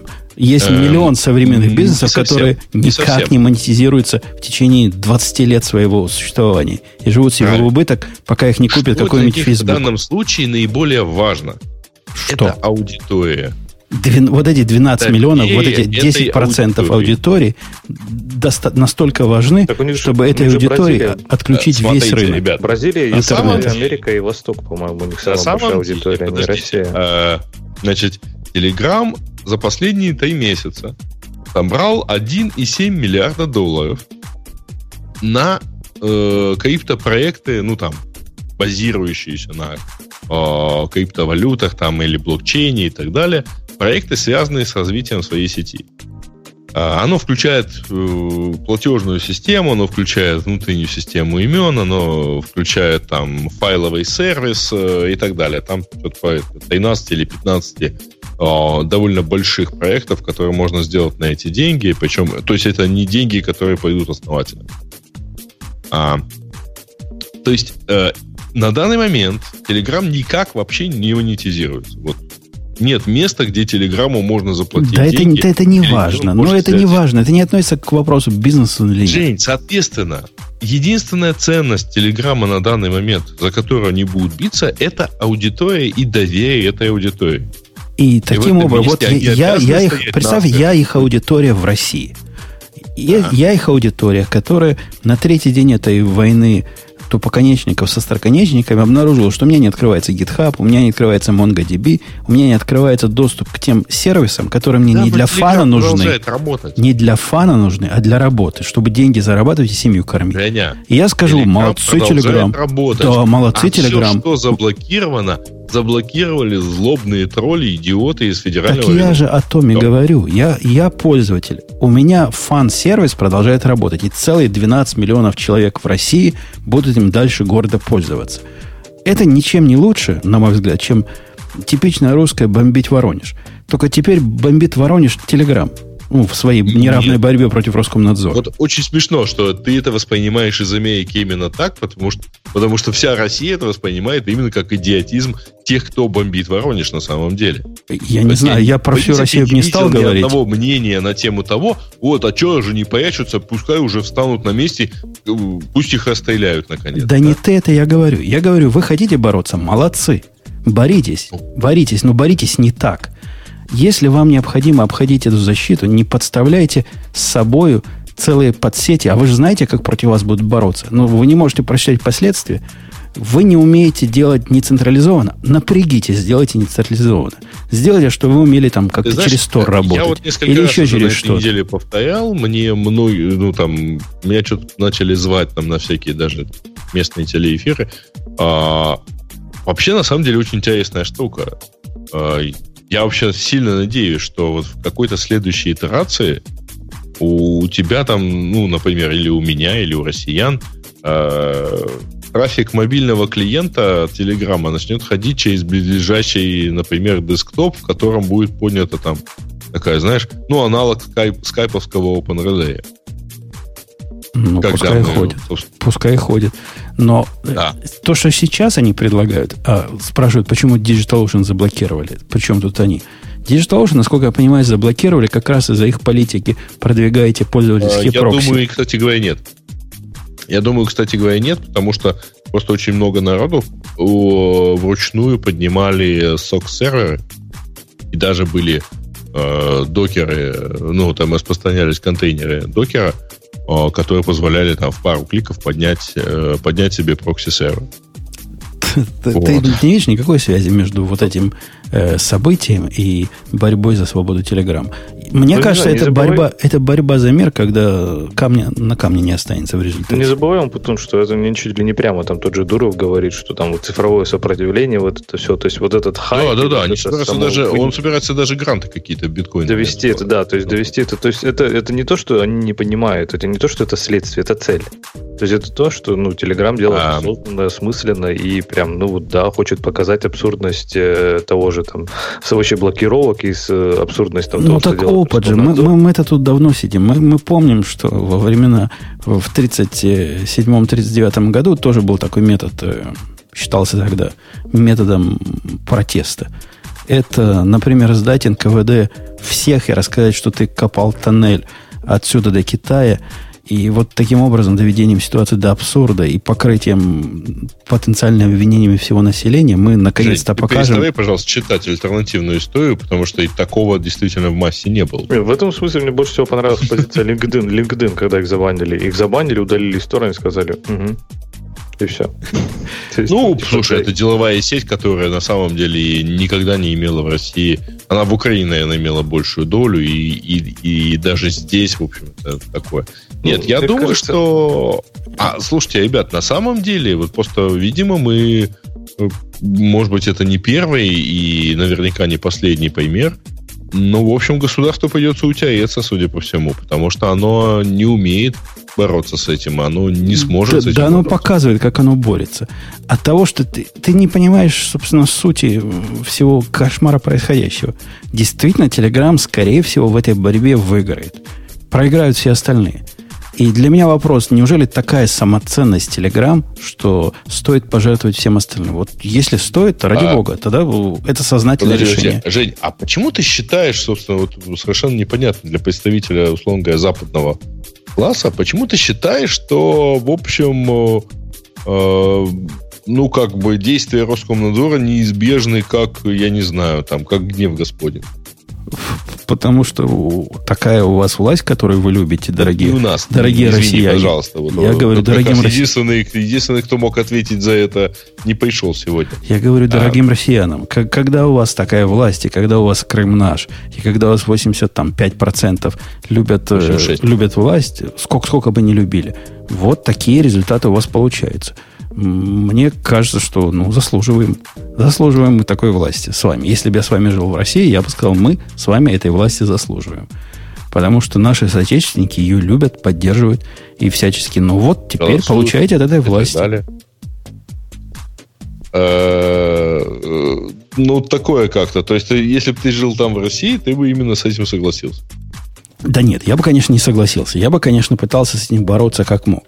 Однако, если бы я жил в России, и у меня бы от э, этой битвы пропадали другие сервисы, я бы задумался, а стоит ли оно того. И во многих ситуациях вопрос, может, может и не стоит. Борьба Подожди, это не приведет сказал, к что, победе добра что над Telegram выиграет. А почему ты считаешь, что Telegram выиграет? Их удалят из стора и все. Ну, их удалят из стора. Они могут прыгать с адресов бесконечно долго. Причем ну, тут смотри, удаление из стора нельзя будет не, не, да можно будет. из стора э, лишает их обновлений. Но можно Оно будет какие-то, какие-то ап, апки ставить. Найдут, Подожди, найдут но как они это на самом деле могут написать в Apple, чтобы отключить push-нотификации в этот сервис, если они захотят. Если, ну, то есть... Хорошо, идее, Telegram это, сделает notification без push-сервиса. Де, буду делать пулом, как, как во времена наших э, отцов и дедов делали. Так для этого а, нужно обновление. Кстати, то есть, Ребят, смотри, кстати, очень вот интересный вопрос. В текущем формате он не сможет пулом брать эти, он делает это пушем. И чтобы взять это пулом, им нужно будет обновиться. Если удалят из Store, это невозможно. То есть, на самом деле, мне кажется, у Telegram через там Apple и Google есть возможности сильно изменить вот эту расстановку сил. Просто мне кажется, что Рос Роскомнадзор сейчас это делает, ну, как бы каким-то, ну, очень странным способом. Очевидно, что это не приводит ни к какому результату. Очевидно, что так можно прыгать до бесконечности. А у них нет цели привести к результату. Цель, которая показывает, ну, я не знаю, какие у них цели, я даже не думаю, что они сами свои цели понимают. Но если бы я был главой Роскомнадзора, который как раз вот эту компанию разрешал, я бы наоборот радовался всему этому. Во-первых, мы показываем всему миру, мать Кузьмы. Мы показываем, что нам заблокировать половину Гугла вообще не проблема. Мы и раньше показывали, но теперь открыто это показываем. У нас есть тут незалежность, самостийность и всякое прочее, что по-русски правильнее как-то. Как незалежность по-русски будет? Независимость. Во, вот, вот, вот это у них есть. И ты, ты всем, что, всем, ты, ты понимаешь, как всем ты только боятся. что, сказать, зафейлился перед всей аудиторией, да? да? Ты, оказывается, и не в России жил. Я, я и не скрывал, что я вообще да, не ваш, не, не ваш, не ваш, да. Короче, думать надо. Если с одной стороны, ну вот когда мы, у меня братик есть, который на 4 года меня младше. И когда в детстве мы с ним там дрались или как-то бузили, родители всегда говорили, говорили родители маленькому Путуну, говорят, ну ты же старше, ты же умнее, ну будь умнее. В этой ситуации вам не кажется, что кто-то должен быть умнее? И не продолжать вот эту экспансивную гонку вооружений. Если Мне Telegram кажется, хочет, ты... хочет как-то сделать это правильно, но сделайте это правильно. Придумайте, как сделать не при помощи хождения сначала в DigitalOcean, потом в Amazon, а потом в этот самый, подставляя их по пути. Придумайте, как это сделать правильно. Мне кажется, то же самое можно Роскомнадзору сказать. То есть, если вы хотите так, результаты, это бессмысленно. как сделать это, это правильно. бессмысленно им говорить. результаты. Ксюша, государственные чиновники – это про процесс. Ну, и, есть... Им это говорить как раз бессмысленно. Они как раз те самые, которые отражение нас. И отражением у нас проще молотком по телевизору ударить, чтобы починить картинку. Вот такие они и такие мы. А, да, вот тут говорят, что теперь Роскомнадзор может сказать, что система не работает, и э, начать рассказывать, что надо сделать, как в Китае. Ну, на самом деле, просто в Китае сделать дороже, как в Китае. Вот, да поэтому... нет, ну, мне кажется, вопрос не в цене. Если это действительно проведет Роскомнадзор к тому, чтобы сделать в Китае, это будет еще серьезный, я не знаю, минус для всех. Так они ну, доведут до ситуации, когда народное население... все равно продолжают работать VPN, да а, это во-первых. Трудом. Вот. А в Китае на самом деле такой полномасштабный DPI. Э, да, конечно, тогда можно будет анализировать трафик и поисекать какой-то там из них, который не нужен. Но... Конечно, гораздо жестче будет, если будет как в Китае. То, что, то, что сейчас, это нас, намного лучше. А, вообще даже, даже не факт. Сейчас, ты понимаешь, что сейчас происходит? Сейчас происходит, когда под раздачу, пока это еще, может, не все попали, но если продолжать эту логическую цепочку борьбы за все хорошее против всего плохого, в конце концов попадет много кого – и я не исключаю варианта, что народное население выйдет на, на улицы с транспарантами, сделайте нам как в Китае. Пропишите нам адреса, куда мы таки можем заходить, чтобы на Монго гики будут ходить. Верните доступ к MongoDB. Заблокируйте Telegram к чертовой матери, но верните доступ на MongoDB. Попросят еще Слушай, китайской модели. Не поверишь, что не выходят но гики на уже вышли примерно с таким же призывом, Жень. Да вот. Не, не вот именно, что если бы кто-то вышел, вот Женя правильно сказала, что это как раз, может быть, вас э, спас, как бы Роскомнадзор показывает всем, что они могут сделать вот это. И никто не выйдет на улицу, все окей. И как бы в этом главная проблема. Поэтому можно продолжать делать все, что угодно. Как в Китае, а... не как в Китае. Смотрите, ну, я на самом деле за последние дни начитался довольно много чего и видел самые разные эти. В том числе, например, такое удивление. А, ребята, а зачем вы вообще ориентируетесь, если вы держите инфраструктуру за пределами России, зачем вы вообще российский клиент в этом случае? Ну, то есть, потому что там какое-то количество людей возмущало, ну, жаловалось, что вот наши российские клиенты там имеют, ну, там, им недоступны наши сервисы. Ну, вот, собственно, реальный вопрос. Ребята, а может вы это забьете на эти 2% мировой экономики и будете работать для, для остальных там хотя бы 50. Меня, меня, меня совершенно напрасно слушатели сравнивают э, со всякими плохими людьми и говорит вот Максим, что логика Умпутуна, если преступник не сдается полиции, то нужно арестовывать обычных граждан. Я не знаю, как эту логику можно вывести, было из моего спича. Это уже вне, вне пределов моего понимания. Моя логика скорее такая. Если у вас есть, если вы борец за свободу, например, вот представь, Максим, ты борец за, не знаю, за экологически чистые продукты. Прикинь? Вот ты без ГМО говоришь, и вот ну, такой luxury тебе хочется. Чтобы все продукты mm-hmm. без ГМО были. Или чтобы льды перестали таять. Вот не дадим в обиду белых медведей. А тут правительство, которое твоей же стороны, которое твои же соотечественники радостно выбрали, говорит, а, ты против медведей. А мы возьмем в заложники 800 человек из, из города, э, не знаю, Нижний Новгород или Верхний да, Новгород. Таганрог. И расстреляем. И расстреливают. А ты за медведей борешься. Ты, ты с города поднятой головой. Ты будешь и дальше за медведей бороться. Пусть расстреливает и больше. Вот такая аналогия мне бы в голову пришла, а не про преступника. Просто тут, мне кажется, вопрос в том, что ты как бы считаешь, что как бы не ты вызываешь убийство этих людей, и как бы государство, это его действие, ты не, отвеч, не отвечаешь за действия государства, ты просто за медведя чисто стоишь в стороне, а государство берет и расстреливает. Если Я не виноват, спрашивать, помогал виновата. детям. Э, ребят, на самом деле, давайте для полноты картины вспомним, что Telegram на самом деле Россия не первая страна, блокирующая Telegram, а, но единственная страна, которая блокирует так идиотски. Потому что э, угроза блокировки у Телеграма была в Иране, а там он самый популярный мессенджер. А, и у них когда там совершенно недавно были какие-то э, волнения в стране, а к Телеграму появлялись претензии, что вот у вас публикуется, там у вас вот канал на несколько миллионов человек, там публикуется какая-то экстремистская информация и так далее. Значит, Телеграм всякий раз э, удалял группы, ну, там, блокировал доступ конкретных пользователей, удалял каналы той или иной информации, которую власти, власти считали экстремистской. Аналогичная ситуация была в Бразилии. Бразилия вроде бы как начинала что-то блокировать, и Telegram это в итоге разруливал. Значит, то есть, в принципе, это не, не такие уже отмороженные анархистки, а, анархистки настроенные там э, дигитальные эволюционеры, да, А, это вполне, в общем-то, нормальные люди, которые, в общем, тоже не хотят торжества детского порно на территории своей платформы. Ну, в общем, мы эту тему избили со всех сторон, мне кажется, сколько можно про этот Телеграм. Ну, вот, я с самого начала... Дорисовали со всех сторон. Я мне с самого кажется, начала... Надзор должен за рекламу занести. Просто. Занести, да. Ой, э, ты, ты, ты, ты правда думаешь, что нам что-то осталось после всей этой недели этого пиара Роскомнадзора? Кстати же, э, э, при-шоу немножко говорил, что ты бы там не знаю, 8 лет назад считал, что нужно было волноваться, когда а, один раз заблокировали сайт. У меня, кстати, про вот этот... Я согласна, что все изменения, глобальные изменения происходят обычно инкрементально. И плохие, и хорошие.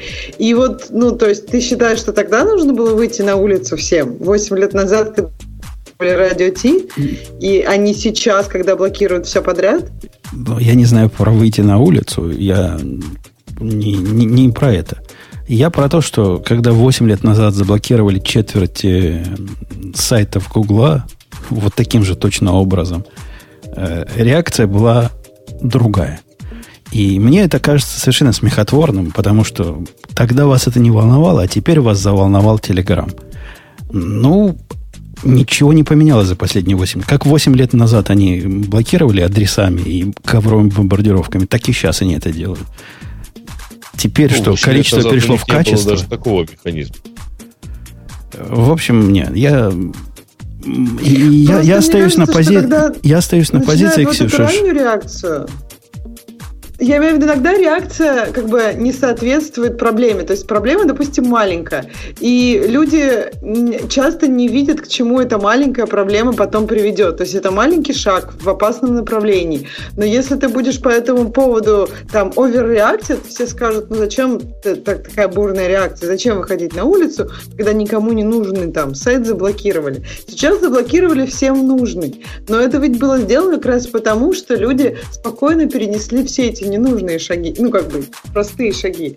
Мне кажется, что тут непонятно, что делать на самом деле, как, как реагировать обществу на это. Ну, вот да, общество, реагировать, реагировать. Общество на это не реагирует, по большому счету. И от этого будут и дальше закрываться. Три с половиной гика, которые от этого расстроились, кого они волнуют.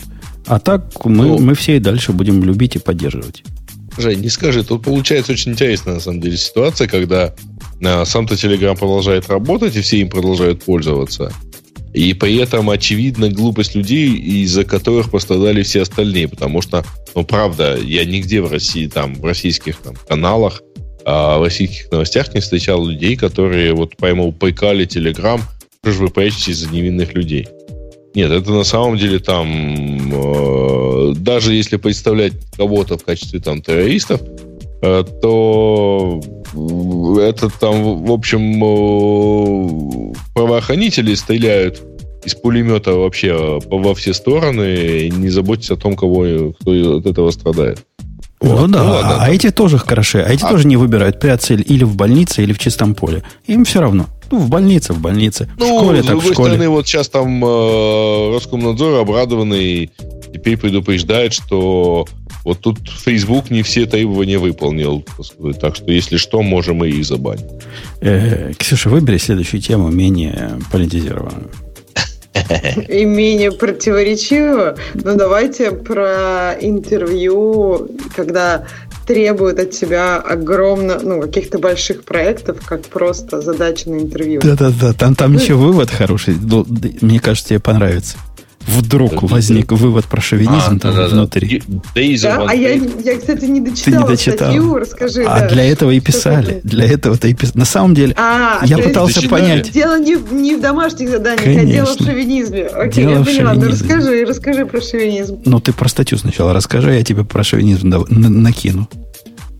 Я так понимаю, что там просто человек э, рассказывает, как много, то есть, что неделю сидел над заданием, которое ему задали на интервью, потом сдался, сказал, что работа ему не интересна, но он говорит, ну, на самом-то деле была интересна. Потом он поспрашивал у людей вокруг, оказалось, что у всех такая же штука, и я так понимаю, что он просто расстраивается, что во всей Америке вот такие да дела. Да не он, а она. А, это она, оказывается. В этом же весь цимис. Она А. расстраивается. Ты не заметила. Ну, так извини, английский язык там же нет. Если бы там было сразу а, «я подумала» или «я подумал», то есть там вначале, в общем, Потом вот этот человек, Даже в коннекшенах только девушки. Потом этот человек среднего пола, как тебе показалось, пишет дальше. На самом-то деле, пишет она, ну, любимой фразой Грея, на самом деле, это, Да. это все, это хуже, чем вам покажет, может показаться с первого взгляда, потому что в этом есть явный шовинизм и против женщин. Почему? Спросишь, Ксюша, почему это против женщин? А потому что женщины дома сидят с детьми. И давать такие задания женщинам, это просто неприлично. Чтобы они С время детьми? тратили. Ну, с детьми сидят. Им же надо хозяйство вести, меня детей, детей растить. были эту тему. Ага. И, А как э, эти, эти женщины будут работать потом? Им тоже надо будет хозяйство вместе вместо работы? ну, не знаю. Это в- Видишь, вне, Ксюша, ты, вне видимо, не логики. женщина, раз ты не понимаешь этих айзонов. Вне логики. Ну, да. Ну, ну, а по поводу, давайте откинем на минутку вот этот. Она набросила для того, чтобы как-то поднять, наверное, клик-рейт для своего кликбайт-клики, и вот эти все эти штуки. Кликбейт, да. Да. А, по сути, это действительно интересный наезд. Она говорит, ну, в последнее время практика сделает дома задание становится все более и более популярной. Причем я замечу не только в IT, а во всех местах, где могут что-нибудь на дом дать, дают.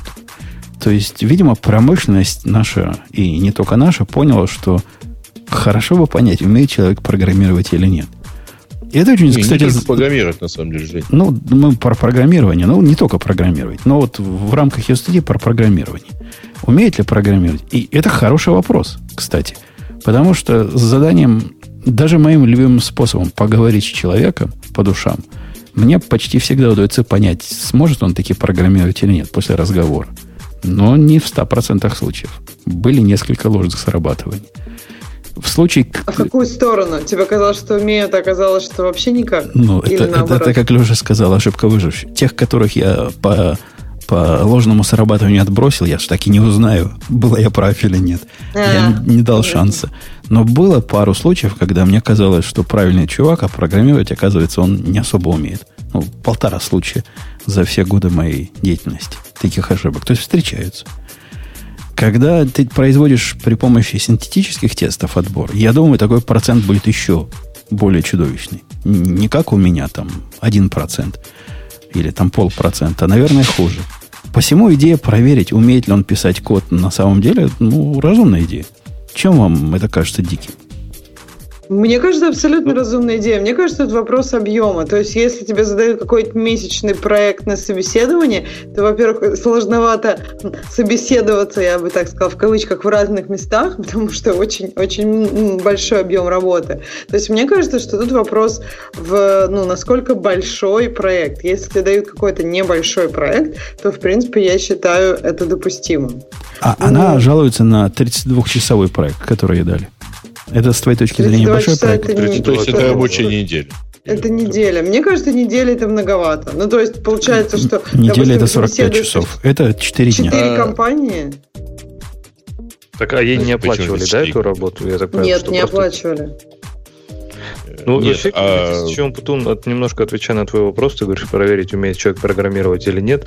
Ну, во-первых, насколько можно доверять этому, да, то есть э, там много вариантов есть, как можно обмануть систему, если тебе очень хочется, точно так же, там, как натренироваться на whiteboard интервью. И э, с другой стороны, если ты нанимаешь человека, ты же не просто код его нанимаешь писать, правильно? Тебе, ну, как он взаимодействует, интересно, как он себя будет вести в коллективе, сможет ли он обс- э, свои идеи обсуждать, например. Но это, это очень хорошо делать, я тебе, прости, дружище, перебью, при э, рассмотре его кода. Вот если бы я такой практи- практиковал и дал бы человеку задание, которое мне казалось бы можно сделать, на 32 часа я бы не давал. Но опять же, тут же трудно estimate. Мы же знаем в нашей области то, что мне кажется 2 часа, возможно, мой китаец будет делать 18 часов. Я бы ему дал чего-нибудь такое, что мне кажется делать пару часов. Это было бы справедливо? Вполне, Мне да. кажется, вполне. Вполне. Мне как раз кажется, что если человеку это делать дольше, то это как бы, ну, его проблема, и это уже другое. То есть ты примерно рассчитываешь задачу там на несколько часов. Да, окей, может быть, человек ее будет делать день. Если человек задачу, которую ты прислал несколько часов, делает неделями, ну, я думаю, Ну, что это тоже не очень хороший знак. Я, я могу рассказать про мой любимый опыт интервью, в, э, который был в Pivotal как раз. И как интервью выглядит, ну, как финальная стадия уже, когда ты просто приходишь на день в офис и просто работаешь над каким-то из проектов. То есть вот тогда у тебя, во-первых, есть возможность увидеть, там, не знаю, кодовую базу, с которой увидеть людей, посмотреть на процесс. Ну и, соответственно, у людей есть, ну, как бы в обратном направлении, они могут посмотреть на тебя, как ты пишешь код, как ты взаимодействуешь, как ты общаешься. Ну, в общем, это такой реальный, в общем-то, боевой день в офисе. Хотя тоже с точки зрения, конечно, затрат это там целый день, в общем-то, да, твоего времени. Но мне кажется, это здорово, потому что это не просто игра в одни ворота, когда ты интервьюера оцениваешь, а когда интервьюер еще немножко оценивает твою компанию. То есть мне прям понравилось. У нас, говорит человек, сейчас я, говорит, зайду вам и расскажу, как это вместе с полей выглядит. Вот с той стороны баррикад. Кого, над кем вот так измывались злые интервьюеры. А, Впустим? в смысле, из аппликантов. Ну, давай. Из аппликантов. Вот я его впускаю. Оно должно ему дозваниваться прямо сейчас. Дозвонилась? Ага. Дружище, ты здесь? М, Ля? алло. Вот. Он, он тоже здесь, да? М? Ну да. Здравствуй, кто ты, скажи. Здравствуйте. Я Maverick Англей. Maverick. Окей. К самолетам отношения имеешь? А, Э, не летал пока. Не летал. Ты, У вас двое там? Maverick and Grey? Ну, они всегда, они, они всегда парой ходят. и он Ты что, настоящий грей, да. Окей. Слушай, дружище, ты говоришь, что ты как раз с той стороны баррикад, то есть над тобой измывались таким образом злые гады. Ну, я бы не сказал, что избывались, как бы. Ну, было интересно. Ну, В общем, как, это, как это выглядит да, на практике? Я просто знаю, как я своим даю задание, а как это дают, как это с точки зрения того, кто принимает задание. А на практике было следующим образом, что была, а, была компания, ну, вроде еще сейчас пока есть, ребята занимаются там, пишут какое-то свое собственное телевидение, А, и, соответственно, они сказали, как бы, товарищ, мы тут не просим ничего у стенки кодировать, там ничего такое, как бы, давай мы тебе домашнее задание дадим, вот, и, и ты напишешь. Вот, я сказал, ну, давайте. А сколько времени?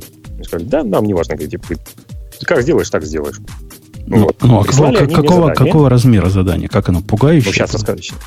Вот, сейчас расскажу. Как. Давай. То есть, эм, а, соответственно, они дали задание. Э, это были... э, нужно было написать стек-сервер. То есть э, у них был код, который... то есть у меня должен был быть код, который от- поднимал бы, открывал сокет и начинал бы принимать пакетики. Вот. В этих пакетиках, соответственно, если первый битик у нас 0, то это значит push. А если это битик 1, то значит это pull. Соответственно, уж ты туда засовываешь, и вторым идет значение, это сколько payload у тебя, сколько у тебя там байт после этого есть какое-то значение, которое тебе нужно засунуть. Окей. Вот. А, соответственно, если когда ты делаешь, э, посылаешь пакетик, в котором первый байтик это единичка, то ты, соответственно, должен вернуть эту штуку. Ответить. Вот. А почему тебе такое дали на дом? То есть ты не сказал им, чуваки, я сейчас вам прямо здесь сделаю. Зачем мне ухо вставать? Э, Я, во-первых, как бы к ним тогда еще не приходил никуда, как бы это все было как бы просто по имейлу. Окей. Вот. Ну и я бы, честно говоря, не смог бы это сделать так без присядку, как бы. Вот. Потому что я настолько с низкоуровневыми сокетами, со всей этой штукой не работал. Никогда. К тому времени. Вот. Ну, поэтому, как бы, взял, сказал, окей, давай попробуем. Ну, и пошел копать, что делать. Соответственно, я, наверное, где-то это делал, как мне сказали, не парься, но я и не парился. Я пошел сначала, посмотрел примерно, как это сделать на Яве, просто тупо на сокетах, например. Вот. Посмотрел. Ну, сделать можно, но как-то Мгм. слишком низкоуровнево. Не, Решил, ну что там делать? будет. Какой-нибудь accept, там, listen accept, получил кучку байтиков. там хитро же. А, а, хитро же. Понимаешь, как бы они же, кроме того, что мне ам, такую штуку дали, они еще дали мне тесты. Тесты, написанные на рубях. Вот. И там были такие интересные штучки, например, нужно было имплементировать долгий пул. То есть, предположим, они запускают в параллель несколько штучек, которые, например, говорят, типа, давай. То есть они мне говорят, пу-пу. А там еще пока ничего нет. И, соответственно, я должен был отработать момент, когда мне сначала поднимается, например, один, говорит, давай, вот, а там ничего нет. Он должен ждать, висеть. Вот. После этого, когда приходит другой, Алло. Да, да. Я все еще не вижу сложности задачи. Ну, ну ладно. И, и, не, я понимаю, что когда у тебя нет данных там в очереди, в твоем стеке, тебе надо, значит, заблочиться и ждать, пока вернется. Да, Что-то, да, да. только потом да. ответить. Ну, наверное, еще да. минут семь. Так вот, а это, это как ты описываешь как травматический experience, то есть как пример хорошей задачи или как пример плохой задачи, которую можно дать на интервью? Я бы сказал, что мне понравилось на самом деле. То есть, может быть, если бы я был ближе к этой штуке, наверное, было бы проще. Но зато мне это глаза открыло э, в новые направления. То есть я когда начал это копать, я говорю, пошел сначала так, потом понял, что мне дойдет как-то более, может, интересно. Пошел, почитал про Нети. Да-да-да, я, я, вот. я тоже вторым про образом почитал. про Нети почитал бы. Вот. Пошел, книжку почитал, неделю только читал книжку про Нети. Вот. Потом пошел, написал. Написал тесты, вот. Где-то мне это месяц занял, наверное, как бы. вот. ты, Пришел... Ты, ты серьезно подошел к процессу. Тебе еще надо про NIO было почитать, еще, еще пару месяцев заняло. Так, ну нет, это первое было на NIO, первое было. Вот. А, но я даже имплементировать не начал. Но имеется в виду, что как бы я не напрягался действительно. То есть я делал, мне сказали как бы как хочешь. Я не, не занимался каждый день этим. Как бы у меня семья, дети, как бы, да, то есть ну, суббота, воскресенье, там, может, ездили, может, нет. Вот. То есть без напряга было. Ну, а хэппи-энд-то получился потом, в результате?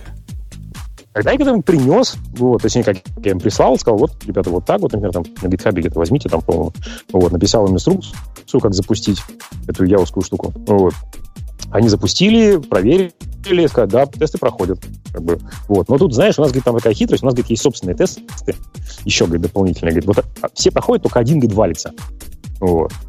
Говорит, давай, говорит, с тобой поговорим. Ну, и, соответственно, потом был скайповый сообщил уже митинг, как бы, там экран расшарили, он говорит, вот, смотри, говорит, я запускаю такую штуку, падает. Я говорю, окей, давай смотреть код. Мы начинаем смотреть код, смотрели, смотрели, я говорю, слушай, так у вас тут рейсы, то есть у вас тест неправильно написан. Вот, то есть вы ожидаете не то, так не будет работать. Он говорит, а, ну, хорошо, да. Ну, то есть такая ловушка была специальная, как бы. Вот. Yeah, а тебе тут правильный, правильный вопрос спрашивают в чатике. А разве NIO было требованием использовать? Зачем, нафига Казибаян? То есть, а почему ты просто не сделал при помощи Old.io? Им было вообще все равно. Ну, а зачем же ты на это месяц потратил? Хотел просто повоеживаться? Да нет, просто мне было интересно, что как бы я больше я узнаю, как бы, может быть, это можно было там о чем другом написать.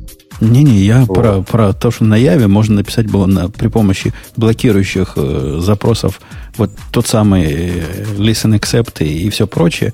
Но может где-то сбоку еще какой-то лог для того, чтобы... Даже, наверное, и лог не надо было. Просто в очередь все это класть, очередью создать э, твой стек. Ну, может быть, можно было. Так понимаешь, что они еще и скейлинг тестили, правильно? То есть они не один запрос посылали туда.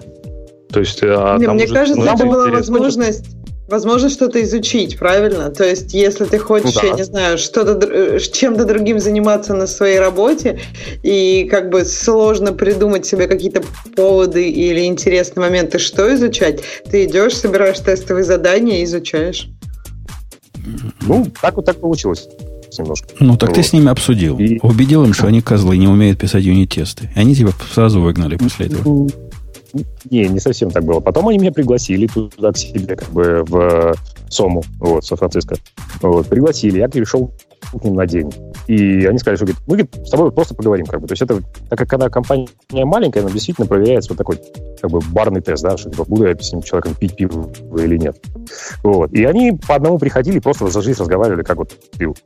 Потом говоришь. То есть просто говорили, кто-то, например, там, по-моему, один товарищ сказал, слушай, говорит, я вот просто не надо ничего кодировать, просто смотри, говорит, я вот сейчас вот задачу такую решаю. Говорит, я вот примерно так думаю, а ты как думаешь? Вот. Ну, я говорю, ну, я, наверное, вот немножко так вот сделал бы, да, как бы говорит, такие в абстракции ввел, как бы так решал. Вот. Сходили на обед, там еще что такое. Вот. А потом... Проверили, может ты пользоваться вилкой или нет?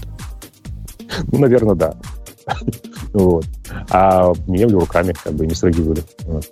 А потом, уже когда где-то дня через два, наверное, от них ответ пришел там товарищ пишет, говорит, знаешь, говорит, давай, говорит, созвонимся. Говорит, очень, говорит, ситуация говорит, такая странная.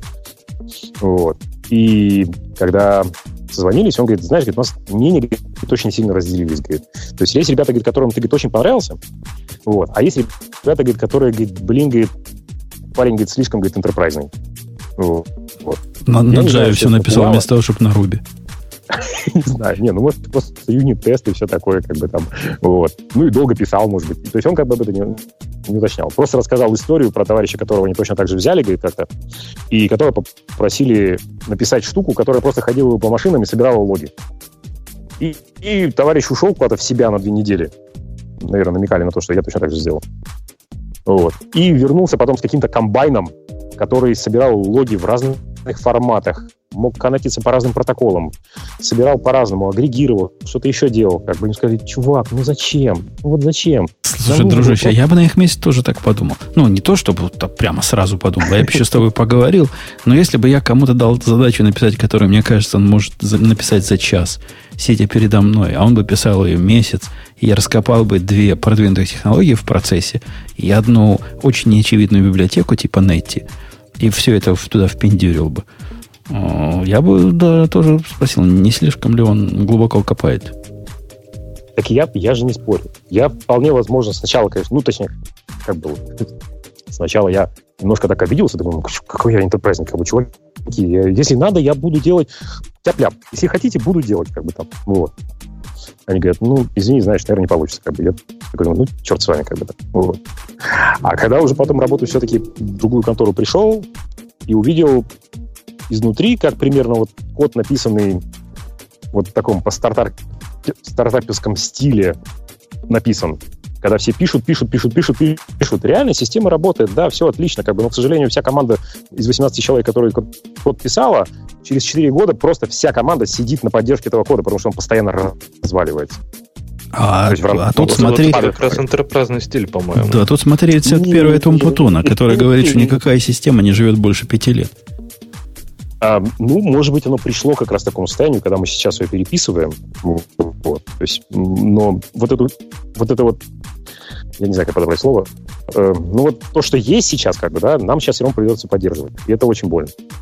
Вот. Эм, ну, как бы пример Твиттера показывает, что лучше перетерпеть эту боль. Ну, то есть лучше быстро-быстро да. что-то писать, писать, писать, писать, писать, потом, а потом сесть и, наконец, начать переписывать. Ну, все же помним, да, эти детские проблемы Твиттера? Но таки-то да, я не он спорю. вырос. Но опять же, опять же, здесь, как Алексей говорил, что у нас есть э, проблема выжившего, да? То, что как бы мы вот знаем Твиттер, он смог. А сколько таких, которых не смогло? Ну, резонно, а, резонно, резонно много честно таких. говоря, сложно вспомнить э, сервис, который не смог Э, там, переписать свой код. Да может он просто и даже подняться на таком бардачном коде игры не смог. Ты, ты, ты про них ничего ж не знаешь. Какой-нибудь Инстаграм, который не выстрелил, писали, писали, вот совсем уж тяп-ляп. Прямо на питоне с подпорками и вокруг да, шеловские скрипты. Не про совсем тяп Подожди, а может быть наоборот? То есть писали, писали Инстаграм, вылизывали, вылизывали, супер там. Э, Инстаграм угу. может выдержать миллионы, миллиарды и так далее, но никто об этом не узнал, потому что пришло двое. Да пришло тоже может быть. Продукт не взлетел. Но спорить о статистике деле. или о данных, которых мы не можем увидеть по определению, об отсутствующем трудно. Мы Слушайте, можем вообще только присутствующим. Про... Мы про тестовые задания были, по-моему. Да. Тема выглядела так. И, да. То есть, ну, под, подожди, дружище, ты считаешь, что, что идея тестовых заданий, подводя итог твоему спичу, она хорошая или плохая? То есть, я бы на твоем месте сказал, ну, меня кинули, я потратил на это, ну ладно, не месяц своей жизни, ну, допустим, чистых там, не знаю, 20 часов. Неделю. Не, ну, да я даже да. полнедели. Потратил время на приезд в их офис – я им написал хорошую программу. Я нашел баг в их юнит-тестах. И они после этого морды такие кривые меня не взяли, потому что, видишь я слишком хорошо это написал. Я не думаю, что я на них как-то обижен и считаю, что это неприменима такая практика. Я думаю, что на каком-то уровне, для какого-то уровня, это применимо. То есть, если у вас, например, вы берете человека какого-то достаточно сеньора, может быть, там не совсем-совсем сеньора, который там архитектор, да, а человека действительно, которого вы надеетесь, что он придет и начнет, возьмет лопату и начнет работать, например, может, не сразу, может, через неделю, то все-таки вам хотелось быть уверен, что человек может писать. И вот то, что потом они мне дали тесты, которые падают, и в которых у них была ошибка, и что я смог эту штуку найти, это тоже хорошая проверка. Проверить, что действительно человек этот код написал, а не, знаю, там, ему не написал какой-то другой товарищ. Не, ну это как вот. раз легко выяснить. А, но, но вот довод о том, что если берут сеньора, там не супер сеньора, а просто сеньора и дают ему задание, по-моему, процентов не знаю, не знаю процент, нет статистики. Но по моему ощущению, процентов 80 сеньоров станет и идет, скажет спасибо – я пойду в другую компанию. Мне кажется, на сеньоров такой спрос, что как бы скорее за ними бегают, в общем-то, им, их просят поработать хотя бы хоть как-то, хоть где-то. И тратить там месяц на тестовое задание, я думаю, ни один сеньор, в общем-то, ну, если мы говорим там действительно сень, таких сеньорной позиции, не согласится. То есть там уже, скорее всего, мне такой уровень, кажется, за ними охотятся, а не они ищут работу. Да, не, не, да, но просто их, их, конечно, хантят, но не до такой степени, чтобы вообще там даже не узнать, что они умеют делать.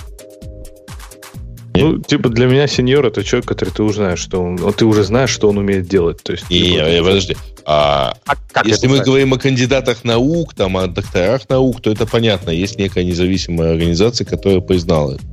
Но вот э, приходите человеку, у которого написано, что он вчера был синьором, там, я не знаю. Там, да, это, это не важно, Грей, это самооценка. Он ну, точно да, так же Грей, встанет это и важно, уйдет. Если там написано, да, у человека, там, не знаю, пять лет в Гугле, пять лет там еще где-нибудь. Прекрасно. И если но... он написал сеньор, то к нему относятся уже как к сеньору в начале интервью, по крайней Нет, мере. Стоп, если потом ты у него Означает спросил, ли это, что вы не предложите им тестовое задание?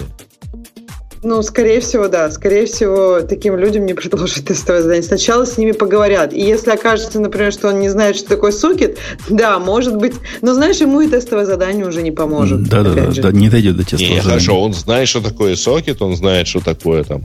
Он э, ориентируется в, в, я не знаю, там, в RFC и так далее. Но и потом у вас есть какой-то Но видишь, набор технологий. Компании далее. Большие компании стараются сделать все проверки, вот когда человек пришел к ним в офис. Вот эти вот, вот этот день в офисе, да, максимальное количество проверок будет сделано, в том числе и связанные с кодом. Но опять Нет, же, ты на... момент прихода в офис, до того как. Да не, Грей, ты просто на реальность посмотри. Вот я не зря по, про 60% сказал. Если ты видишь сеньора, который тебе кажется сеньором после разговора, то mm. как минимум рискованно – пытаться просить у него делать такое домашнее задание. Сеньор может обидеться. И это ну, у него рынок ну, большой. У тебя рынок сеньоров маленький. Я просто предлагал делать домашнее задание людям э, с позиции медиаректоров и на позицию директора. И, в общем, все это восприняли довольно нормально. Ну, То есть, я, я не знаю, какие там у вас того, что ты директора. Я не знаю, что там у вас проблеме. за директора, но в области сеньоров нам, Ксюша, кажется, что такая идея не самая, не самая продуктивная. Не, не, подожди. Но у тебя есть какой-то специфический набор задач со специфическим, наверное, набором инструментов. Мне да, приходит человек, который да, да не так оно, явно вживую эту задачу не трогал. Да не так у нас решал. в области выглядит. Если приходит ко мне человек, который, не знаю, крутой в чем-нибудь там, в чем я могу оценить? Например, он крутой питонист. Вот такой питонист прямо на питоне такие системы писал, архитектировал. А у меня питона вообще нет, и Go. Я вовсе не дам ему задание на Go, чтобы посмотреть, как он с Go разберется. Меня вот скорость его разбирания с Go мало волнует. Для меня его опыт вот в этом питоновских проектах, которые он проектировал и, реализовывал, достаточно уже данных для того, чтобы сделать вывод. Мне технологии не так сильно и важны. Насколько он быстро, ну, выучит он это Go на, до уровня сеньора за два дня или за семь дней, тут уже как-то особой роли не играет. Это как раз мне проверять меньше всего интересно. Я думаю, что здесь немножко другое надо говорить. Просто ребята, скорее всего, пользовались тем, что э, они были заняты. Они как бы, у них нет такой возможности, как в Гугле или в Фейсбуке, когда они могут, не знаю, своих инженеров бросить на отсеивание кандидатов. У них просто люди работают, соответственно, они просто делали таким образом отсеивание кандидатов. То есть, если бы я получил, обиделся бы и, и ответил им, или сказал бы, да идите. Вот то они сказали, ну ладно, хорошо. Следующий как бы, они бы не отвлеклись. То есть у них бы человек, там, не знаю, потратил 10 минут на то, чтобы имейл отправить, и все. Не, не понятно. Может... Э, эта идея какой-то смысл имеет. Давать э, задание и посмотреть, что... Это как кидать макароны на стенку. Может, какая-нибудь прилипнет. Производительность просто такого кидания макарон мне не кажется уж очень высокой. Тут только вопрос, готовы ли вы пожертвовать ложными, ложными false positive, да, false negative. То есть, когда человек уходит, а это был реально крутой человек, как бы, а он уходит ровно из-за того, что он просто, ну, по причине того, что он не может потратить, там, не знаю, месяц или там неделю своего времени, чтобы написать тестовое задание. То есть, если компания это принимает как риск, что у нее будет отсеивание таких людей, которые бы могли потенциально у них работать и выполнять, эффективно выполнять задачи, ну, наверное, можно, да, пожертвовать тогда ими. Мэверик, дружище. Facebook тоже Спаси, спасибо, что зашел. Мы эту тему уже добили.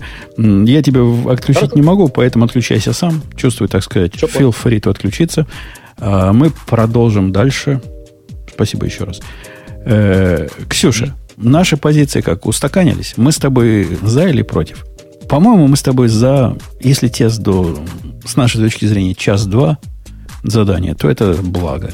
А если неделя, два, три, восемь месяцев и больше – то это, то это зло. Ну, видишь, кто-то а получил удовольствие от, от работы месяц. Это, кстати, тоже а. фактор такой, это звоночек. Подозрительный, да. Да, а, потому слушайте, что... а, кстати, вот по поводу того, что тут написано unpaid homework, а, вы часто сталкиваетесь с тем, что кто-то просит заплатить ему за эту работу? А, и, и, не, есть такие случаи. Есть компании, которые, я даже одну такую знаю, которые принимают всех – вот, вот реально, те, кто разговаривать и, и ходить умеет, и как-то прошли вот уровни HR, ну, то есть знают ключевые слова, их берут всех на месячный контракт. И в течение месяца им дают разные задания. Тоже не особо такие умные, но вот там напиши вот такой-то сервис или допиши сюда то-то. А потом через месяц принимают решение.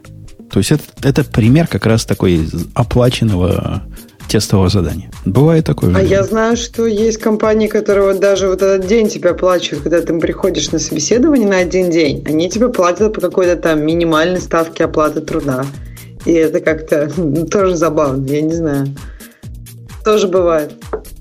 Не, ну, там, повести, покрыть тебе расходы на, на поезд это ты понятно, например, они тебе платят одно. отель, да, но они тебе даже заплатят за этот день. И как бы, ну, понятно, что это будет совершенно меньше. Ну, если ты программист, то у тебя не минимальная ставка оплаты труда, очевидно. Вот, они тебе платят, оплатят вот под такой, потому что у них такие правила. Ксюша, моя жена ходила присяжной, ей, по-моему, 12 долларов за день заплатили. Ну, это совсем уж как-то 12 долларов за день. Это же меньше минимально, это же за день. А тут тебе за 8 часов, ну, то вот сколько минимально? Я не помню, в Калифорнии, по-моему, довольно большая. 10 долларов, 8, я не помню. И вот... То есть ты на, на, на полтинник прямо выступишь. Да, на полтинник. То есть лучше, чем на суд присяжных сходил. Ну да, и веселее. Э, короче, ничего там страшного нет. Если вы согласны делать э, работу, которая 32 часа у вас занимает в виде домашнего задания, подумайте три раза. Может, вы не очень квалифицированы, потому что с той стороны наверняка думали, что вам часа хватит. А с точки зрения работодателя, ну, я бы не отправлял их домой. Пусть прямо тут сидят и пишут. Конечно, это какая-то стрессовая ситуация, но если пришел чувак с ноутбуком, со своим – вот тебе ноутбук, вот тебе Google, вот тебе маленькая задачка. Ну вот сделай ее. Ну, сколько сможешь сделать за час? Вот что сможешь, то и сделай. По-моему, это не так совсем ну, плохо. Ну, а в любом случае ты оцениваешь же не то, что он написал, а то, как он писал. Ну, даже не то, как он писал, не сколько его стиля, сколько какие он области пытался покрыть. Вот пишет ли он вот так или пишет так, пишет он нисходящий или восходящий, думает ли он вообще о тестах, как он, ну, сразу становится виднее. Хотя из разговора тоже много видно, но код поможет. Часок, по-моему, не страшно на это убить. Особенно если вы 8 часов там с него все перетираете со всеми про жизнь собачек. Ну, один час вот на это потратить. Святое дело. Давайте слезем с этой темы. Опять Телеграм. Вот тут есть э, замечательная тема про мессенджеры. Опять, я, я только и спросил, опять к Телеграмму. Давайте закопаем Нет. мессенджеры. Давайте закопаем. Давайте другую тему, которая рядом Давайте с этой. закопаем гугловские мессенджеры на самом деле. Я вот ее сейчас выбрал. Ну, окей, ну, Это тема про то, что Google делает, как кажется, 12 или 15 подход к теме мессенджеров. Ну, ты паузу, а, типа, кроме тебя никто в эту тему не хотел разговаривать. Ну, разговаривай. Ну, разговариваю на самом деле. Вообще поразительная поразительная тема на самом деле, потому что Google в очередной раз... Э, вы вообще помните, сколько у него мессенджеров? Вот прямо сейчас живых поддерживаем. У них много было мессенджеров. Штук и 6. Этим они славны э, в да. кавычках. И как раз мы это как-то обсуждали, когда они вот Аллу, не Аллу, когда они выпустили Аллу Slack свой. Они Slack когда выпустили, как раз тогда я разразился речью, что это у них там восьмой мессенджер за последние два года. Это у них инфекция какая. Теперь Алла Но... закапывает. И, в общем, в правильную сторону. Это Алла, которая... Алла это такой видео-мессенджер был. У них там один видео, другой аудио Нет, был. Дуо это видео, а Алло это, это обычно аудио. Аудио. Да.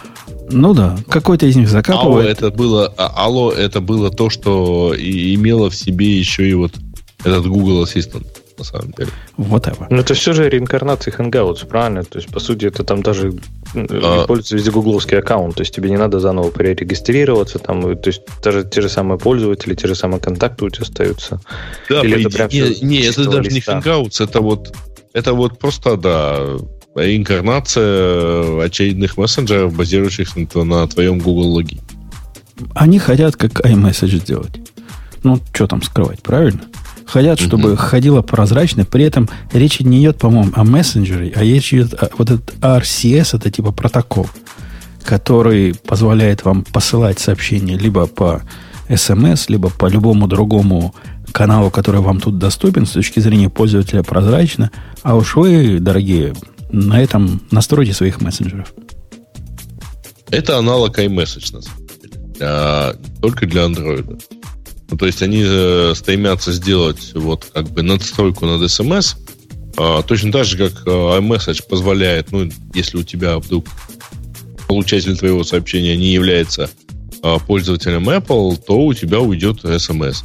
А если является, то у тебя поедет iMessage через интернет совершенно бесплатно, то есть это будет, не будет платная смс.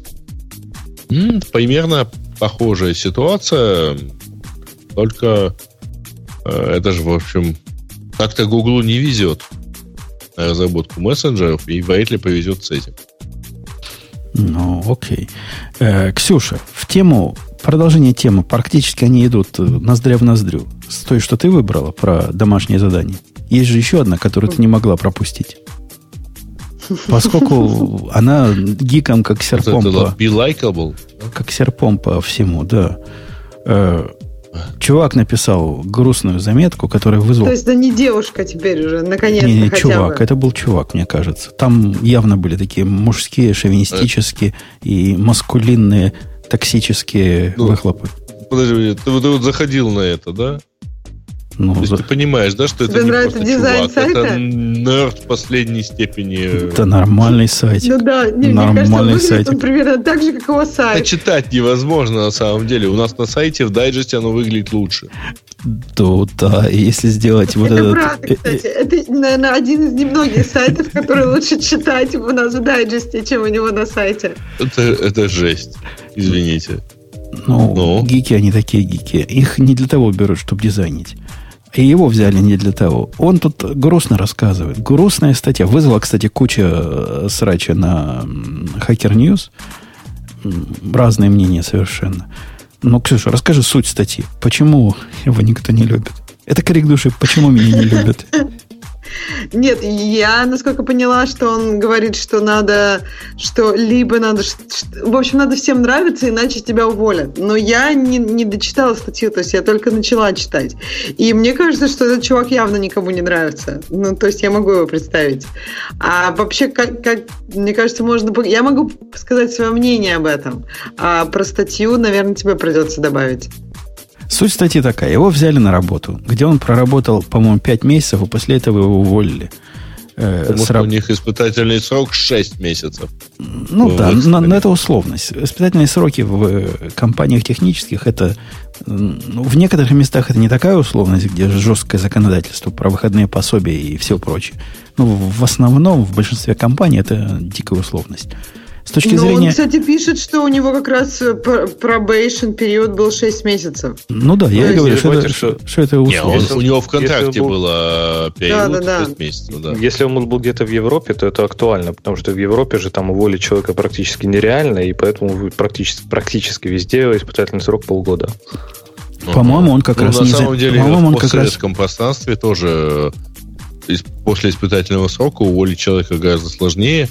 Вот, но тут испытательный срок это три месяца. Мне кажется, Леша, что он как раз из, из ваших. Я где-то там, то ли в комментариях слышал, что он, то ли в Финляндии, где-то он, он не про американский опыт, по-моему, пишет. Так что, возможно, 6 месяцев его случае это важно. Но не, не в этом суть. А суть в том, что он работал и был просто орлистым орлом. Крылья расправил, рассказал, нагадил на, на все системы, пролетая. Рассказал, какой у них там бардак, и как жить так нельзя. И каждый, к чему он прикасался, он был буквально шокирован низким уровнем. Ну, понятно, на, везде он свой высокий уровень показывал, как мог. Да, показывался. Через пять месяцев сказали, что, чувак, ты, может, и крутой, но с тобой невозможно работать. Ты никому не Так нравишься. Он гордо сказал, я, говорит, не люблю просто так критиковать, поэтому я начал немедленно исправлять код, как только его видел. Да-да, ему говорили... Мне кажется, что он ему говорили, мол, забил на проекты, приоритеты и просто начал немедленно исправлять код. Ему говорили, дружище, ты выкатываешь обновление к тому, чему тебя не просили. И он этому тоже ос- особо там возмущался где-то, говорит, как не просили, ну как же можно? Ну технический же долг, надо, надо же покрывать. Это, да, это несовместимость определенная в философии. Э, идеаль- Среди наших людей много, много таких. Среди русских программистов. Слушайте, э, Мне вообще еще говоря, нравится, смотрите, вот он честно- бразилец, живет в Стокгольме и женат на белоруске. Ну, со Швецией я, я почти попал. Да, Ксюша, говори. Да. Мне кажется, что еще интересно, что люди, такого плана люди, им часто кажется, что проблема в том, что они там кому-то не нравятся. То есть проблема какая-то в системе. То есть все вокруг, все вместе вокруг неправы. То есть мне вот кажется, может быть, вот тут можно призадуматься, что если все думают, что что-то здесь не так, может быть, надо о себе немножко подумать. А, Я тут- не знаю, тут на не ф- Reddit тут- вот такое ему не писали? Нет, не писали. Там, кстати, мнения разделились. Там же в основном все такие эгоцентричные э, нерды и гики собираются. А все, все мы это знаем, что лучше нас никто не понимает, как правильно компанию управлять и как правильно бизнесом, бизнес вести. И что всякая техническая проблема должна быть решена. Как так? У них нету CI. И как мы сейчас срочно внед- внедрим. То, что половину поломаем в процессе, не важно. Зато сделаем концептуально и верно, как завещал Маркс. Зато будет Энгельс. красиво, да. Не знаю, мне к нему- у меня к нему главная претензия, он настолько вот, он даже не говорит ни про продукт, ни про задачу, он говорит, я сказал, что мы должны для перформанса в Кассандре использовать батч, иначе типа вы все дураки, если не используете батч. Так, а может быть нет проблемы, для которой надо его использовать? Он говорит, я все сделал так, чтобы можно было триллиарды записей вставлять и ничего не тормозило. Так может у вас 100 записей, может быть этой проблемы просто нет. То есть он не мыслит проблемами, он мыслит решениями и технологиями. Да, да и Он тоже говорит, с я- батчами там ему показали в нос кусок документации, где сказали, так делать не надо. Вот Кассандра говорит, так делать не надо. Он говорит, а мне похер. А он, он у меня работает. Я, На моем компьютере работает. back- back- Backpressure там переписал, потом все нормально. Там перестал. ну, нормальный, под- нормальный подход гика. Ну, точнее, не гика, э, там, сисадмина и так далее. Я, честно говоря, в году, по-моему, в 96-м как-то пошутил, что если классическому гику дать э, в руки корпоративную сеть, то через день там обнаружишь 6 серверов. Ну, потому что нормальной компании нужен почтовый сервер, там, я не знаю, мессенджер, еще чего-нибудь. Я думаю, ты скорее не обнаружишь ни одного. Я думаю, просто будет аккаунт в Google э, G, G Suite Э, или что-нибудь такое, и все. Леш, 96-97 год все-таки, Гугла не было. А, не, ну тогда скидку на время, да-да. Просто при- Ну, прекрасный ну. текст. Я тут читаю до конца. Это, это же вообще прекрасно. Он говорит, вот там в конце миграция была все-таки успешна, но она за- заняла намного, намного, намного больше. И через строчку он говорит, что мне кажется, меня уволили, потому что самое главное это вот это likeability. Ну, come on, чувак, даже миграция у тебя, ты не уложился в рамки проекта. И еще вот это, вот это мне больше всего нравится. Это, да, на Reddit хорошо идет. Он говорит, «Э, мне CTO сказал, что это надо отпраздновать тортом. Но торта не было. Как можно? Как- Не, ну он, он же он на, на процессы на- наезжает, говорит, вот, говорит, эти гаи не верят в автоматические тесты. Как? Что это за гаи такие? Они не верят в то, что можно оттестировать и прямо задеплоить в продакшн. Ну, тут понятно с такими, как надо, надо же их учить жизни. Он в конце нам признается, что чис- в конце своей, значит, длинной истории пятимесячной, я думаю, на второй месяц, Он стал им прямо говорить в морду, что они козлы, и это не так, и, и все не так, а я лучше знаю, потому что он устал их убеждать. Его ненадолго хватило их убеждать. Мне, до консенсуса. Кажется, тут, тут не likeability, да, позиция Дарта, этого Д'Артаньяна, правильно? Все, все вокруг, все вокруг. Впрочем, у Д'Артаньяна у самого такой позиции не было. Ну да, но народная молва, донесла именно, народная молва донесла именно так. На, на Hacker News ему там давали советы. Я не знаю, приходил ли он туда или кто-то статью перепостил. Говорят, один писал, что самый, значит, причем разумный чувак такой в возрасте, типа моего, писал, говорит, я тут 30 лет программирую, и за все годы моего опыта самый лучший способ вхождения в новый коллектив, приходишь в коллектив, вот эти 5 месяцев, что ты там бузил, сидишь тихо в сторонке и наблюдаешь. Может, не сидишь, может, летаешь над картиной и наблюдаешь. Но никаких революционных э, предложений не выкатываешь.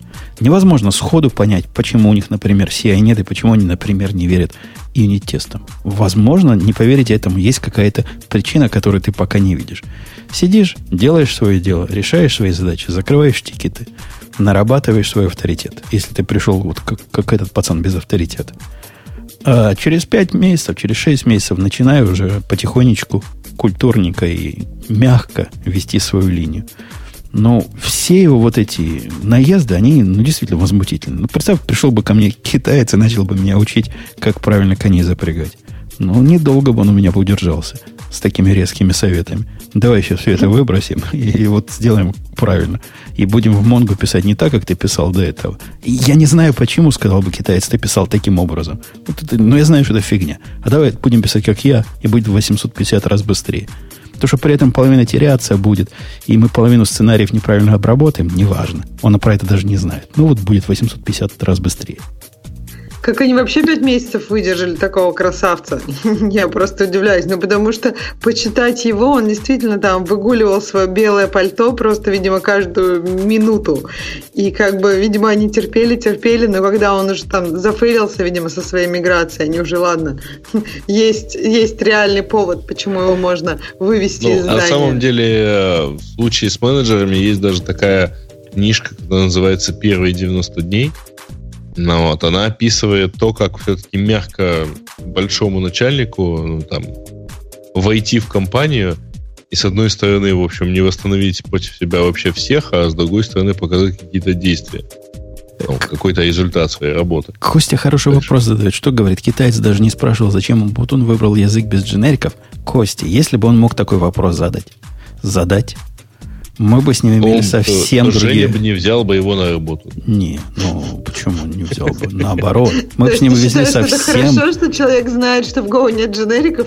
Это уже плюс карме 80. Если человек знает... Нет, если он не просто прочитал наш чатик и знает, что такой вопрос задать надо. Если бы он смог с собой, со мной поговорить по поводу того, почему в Go нельзя жить без дженериков, это был бы уже не, не джуниор недобитый, а это был бы чувак, с которым можно побеседовать. Там у этого в рассказе у него есть еще тут один замечательный момент. Как раз в тему наших э, рассказов, дискуссий в прошлый раз про гид. Помните про маленькие комиты? Леша, по-моему, загинал, что маленькие комиты нужны. По строчкам. Конечно. Вот этот чувак тоже так думал. Вот видишь, до чего его довело.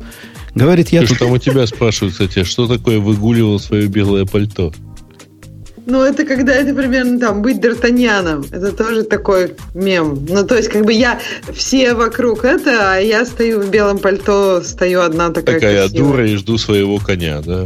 Так вот, из контекста следует, что у них есть... Они практикуют при всей своей заскорузлости код-ревью. И мерч-реквесты, видимо, кем-то должны ревьюиться и проверяться. И только потом мерчиться.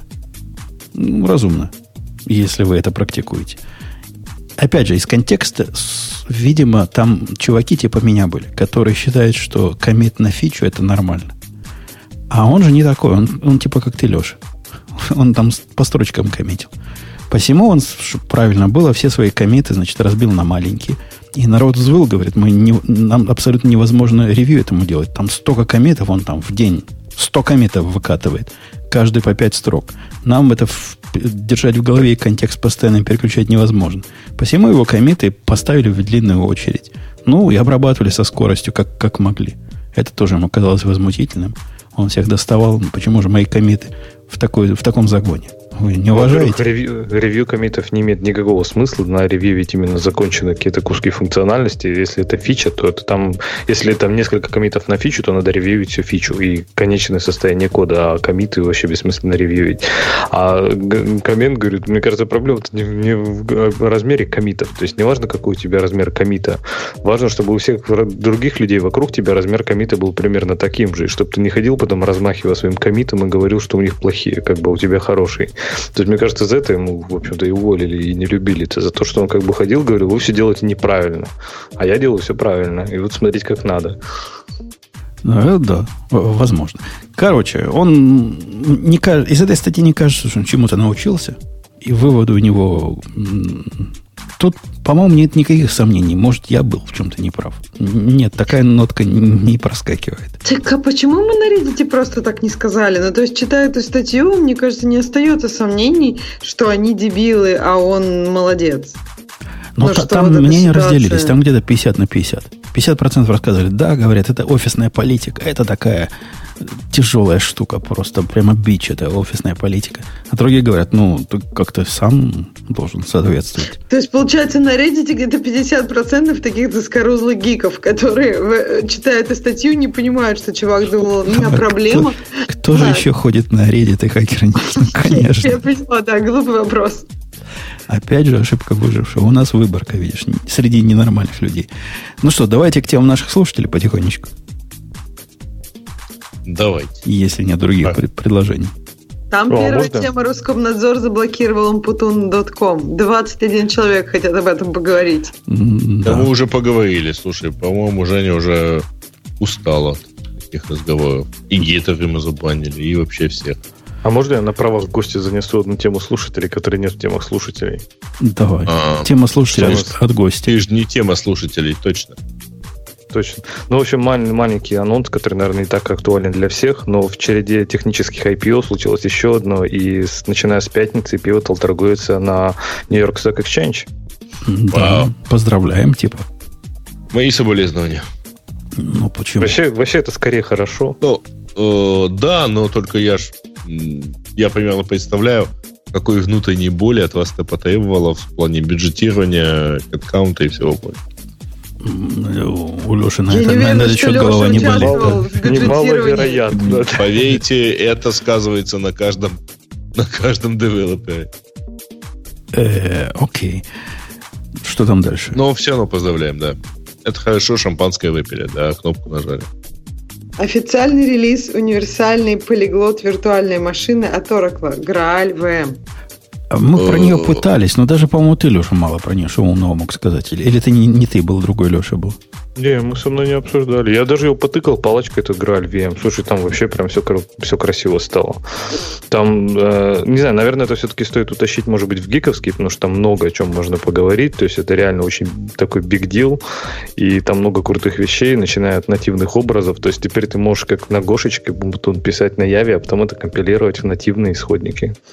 Это вообще... Ну, ой, нативные бинарики, прости. Ну, но там вообще очень много крутого. То есть это действительно такой эпохальный релиз релиз. Э, пока он, правда, все-таки в статусе релиз кандидата, конечно, не в релизе. Но он уже такой, я так понимаю, полностью API стабильный, и народ им уже начинает там пользоваться. В Твиттере он вообще там уже в лайве, по-моему, год уже или даже больше. И сам Graal VM, который джавовский, он уже включен даже в GDK 9, то есть его можно использовать уже там сейчас в последних релизах GDK 9 и 8. И, ну, сам Graal VM это, по сути, просто JIT-компилятор, то есть он берет там псевдокод и превращает его в машинный код уже в поверх, который бежит нативно на платформе. И, а Graal VM, сейчас они еще то, что они, собственно, зарелизили, это не просто вот этот JIT-компилятор, а это целый, ну, как бы целая куча проектов. То есть, например, это фреймворк для разработки языков для этого Graal JIT-компилятора. То есть можно, например, запустить JavaScript, можно там запустить Python, можно запустить Ruby поверх JVM, используя там компиляцию в нативный код, либо ahead of time компиляцию. То есть у них там масштабная прям такая поделка. Круто. Надо, надо занести будет более подробные темы в гиковский выпуск, действительно. Согласен. Следующая игра. Так. Э, Google закрывает возможность фронтинга в своем ПО. А, я так понимаю, речь идет о возможности использовать, э, ну, у них была возможность э, задавать, условно говоря, фей, запросы с фейковым источником. Делала запрос как бы исходящим угла. А, чё, короче... Чё, чё, чё, чё, о чем это он? Слушай, там была какая-то такая не очень документированная возможность э, обратиться через их сервис так, чтобы это выглядело как запрос от имени Гугла, и это использовали для разработки, ну, там, для использования гугловских сервисов как прокси. Они эту штуку оперативно довольно закрыли на этой неделе. Подожди, и, а, общем... о чем это конкретно речь идет? Например, о Translate, который позволяет это делать. О чем это а... Где не так не можно делать? Не, не, не, не, это не о. Я, я, я не понимаю. Тут сказано в этой статье на телевизионном сайте, по-моему, 360 TV.ru, американская компания Google прекратила поддерживать технику фронтинга, позволяющую использовать ее домен для обхода правительственных блокировок. What? Угу. В общем, я, я не знаю, о чем это. Нет, там на самом деле э, App Engine позволял использовать. Что позволял использовать? Ну, а, а, причем здесь Google и фронтенд? Нет, это называется domain fronting. Это, ну вот я сейчас пошла на статью в Verge, и они, да, пишут, что Google App, нет, Google App э, Engine, э, я так понимаю, что была какая-то, в общем, они это называют практикой, которая называется domain fronting. Надо просто понять, что они могли под, это, под этим понимать. Никто не знает. Речь, речь о прокси идет. О чем вообще речь идет? Что именно теперь нельзя делать? Mm, Вопрос нельзя. открытый. Если кто-нибудь из аудитории там понимает, о чем мы пытаемся обсуждать, дайте знать. А те, кто темы предлагает, вы какие-то более пояснительные пояснения, чем сайт на 360 TV.ru давайте. Нет, ну неважно. Вот сейчас я статью, смотрю статью на, Вер, на Верже, и, видимо, в наших кругах домен фронтинг это не какая-то очень известная вещь. Вообще, вот это, эта штука на Википедии есть статья. Это некая техника, которая тебе позволяет э, скрывать э, настоящий endpoint connection. То есть, что если ты работаешь э, в application layer, вот эта вот техника домен фронтинга позволяет пользователю коннектиться к заблокированному там сервису по HTTPS. То есть, хотя с виду кажется, что ты коммуницируешь с другим сайтом. То есть, с виду, видимо, казалось, что они подключаются к Гуглу, а на самом деле они коннектились к другим сайтам. Ну, окей. Ну, то есть, у тебя Connect через Upfront позволял использовать вот этот самый, ну, HubSpot точнее. Позволял использовать, например, этот HubSpot как, э, ну, такую вот хорошую ну, прокси, прокси для обращения к э, сервисам, ну и, соответственно, для обращения пользователей к твоим сервисам. Я, я почитал ну, на, на Википедии эту статью, она мне лично понимания не добавила. Ладно, пойдем к следующей теме. Там мало технических да. подробностей, что это значит. Ну, То есть, на самом деле, от этого пострадал в итоге сигнал, от этого пострадало еще какое-то количество сервисов, э, э, VPN-овские, Redfire.org. Они делали VPN каким-то вот этим способом, используя недокументированную фичу Гугла. Ну, не то, чтобы недокументированную на самом деле. Это, это фича, а, условно говоря, была. Вот. А сейчас ее решили закрыть, ну там, как бы перестали поддерживать. А, побежали дальше, поскольку, да, действительно не разобрались здесь. Здесь нам бы Гриша был полезен. А, серверы NASDAQ Nordic вышли из строя из-за громкой пожарной сирены а, в шведском дата-центре. Громкий звук, произведенный системой пожарной сигнализации, уничтожил жесткие диски шведского центра дата-центра Digiplex, и NASDAQ в Северной Европе остановился. Женя, это к тебе вопрос. Где я, где Северная Европа? Ну, ты можешь себе представить на самом деле, как это можно остановить биржевую систему э, громким звуком. с трудом. То есть, если очень громкий звук, что от давления воздуха выдавливались пластины на жестких дисках. Ну, это, да. Хотя я, я не понимаю, как, как это такого. Ну, а и серверов пострадало, между прочим. Хотя, короче, система работает за счет, как нам сообщают, за счет выпуска инертного газа на высокой скорости. А, то есть не, не, не звуковой, не громкий звук. Нет, сопровождающегося, сопровождаемого громким звуковым сигналом. Нет, нет, статья начинается так. Громкий звук, произведенный системой пожарной сигнализации, уничтожил жесткие диски. Это означает, что звук должен быть такой громкий, что давление вот этой звуковой волны на жесткие диски Децибелы. продавило э, их э, корпуса и согнуло эти Не пластины. только корпуса жестких дисков. Ну, сначала, даже сначала двери, двери шкафов, потом, потом корпуса компьютеров. Да Ну, ладно, шка, не-не-не, вот, кстати, про такие Шкафы же- нормально, да? Можно легко продавить Нет, там, там нет дверей на самом деле обычно. Окей, окей. Вошли в резонанс, я понял. стойки Дверей нет. Я понял. Взорвались. И головы людей, которые стояли рядом, тоже взорвались. Не без этого. Тут Ага. что-то нам не договаривают. В общем, фигня какая-то. Может, действительно какой-то инертный газ не так? От, от громкого звука сильно дернулось. Да, может, и звука никакого не было. и Просто у- уборщица вытащила провод, а потом в страхе включила сигнализацию. Помыла, Шо- помыла диски просто, и все, Да, например. да, что-то в эту, в эту Что-то сторону было чисто. бы реально. От громкого звука диски бы выпадали. Да, так. Яндекс Айо, плата голосового управления. Это, наверное, Гриша, потому что мы про это не, не помучаемся. А, Amazon выпустил свой мобильный браузер. Браузер называется Интернет. И, в общем, что про него еще можно? Мобильный браузер для Подождите, какой платформы? Они назвали Ну, браузер для, ну, интернет? вот, для Android, ну, я так понимаю, это для их э, App Store.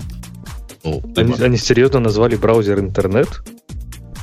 а что, нельзя? Это просто гений маркетинга. Ну, это же реально, это же прекрасно. То есть для людей это- теперь это интернет. Есть Это же как раньше- интернет на Как компьютере. раньше, как, Я как думаю, раньше что на это просто дефолтный браузер в их прошивке Android, и все. Как раньше про- просто на этом же было э, на Windows, когда там вытаскивали в центр рабочего стола э, ярлычок от Internet Explorer и называли его интернет. А, Правильно. А если они это сделают для своего, как ты говоришь, э, Fire, Fire, Fire, как Fire называется их операционная система? FireOS, да, по-моему? Ну, которая на всех их... Ну, Android все равно. Ну, там не совсем у них свой стор, у них там много... Ну, конечно, на андроиде построено. То там же был уже браузер. А теперь им нужен еще один.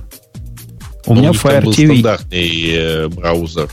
как стандартный в смысле. В смысле, Ну, какого стандартный стандарта? андроидовский браузер. Нет, у них есть свой на S, который называется Slick, Slack, не помню, как на S.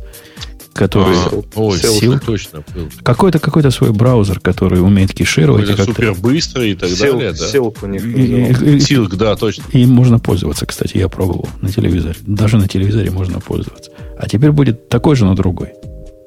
А теперь этот какой-то очень маленький. Ну, окей. Такой light браузер. Ну, окей. Печаль. Да. А, в Беларуси в первом чтении принят закон об несудебной блокировке соцсетей. Идентификации комментаторов на форумах. Мне прямо сразу вспоминается история про то, что Amazon, кстати говоря, сейчас э, подал на регистрацию патент об идентификации платежей криптовалюты. Вот прямо связь наблюдается только в твоей голове. Ну, ладно. Не, ну просто вспомнилось, потому что действительно х- Наве- красивый навеяло, патент. навеяло. Они собираются платежи мэчить с, с имеющимися у них данными о e-commerce активности. Понятно. Если у нас уже пошли такие темы, то я думаю, можно эти темы Эм, закрывать. да- да- да- Давай сейчас это. О, кстати, да, классная тема, которую, кстати, я сегодня добавлял. А, Flickr куплен э, хорошим старым фотосервисом, и они собираются его сделать прямо вот супер крутым э, фотосервисом. Там прям так, так много оптимизма про то, что bad, э, future is better together. Вот. Э, Окей. Буквально сегодняшняя тема про то, что сервис SmugMug э, купль- купил Flickr у компании под названием OAuth. И я думаю, если ты откопал на просторах интернет тему, что кто-то купил Delicious, ты бы тоже так бы радовался.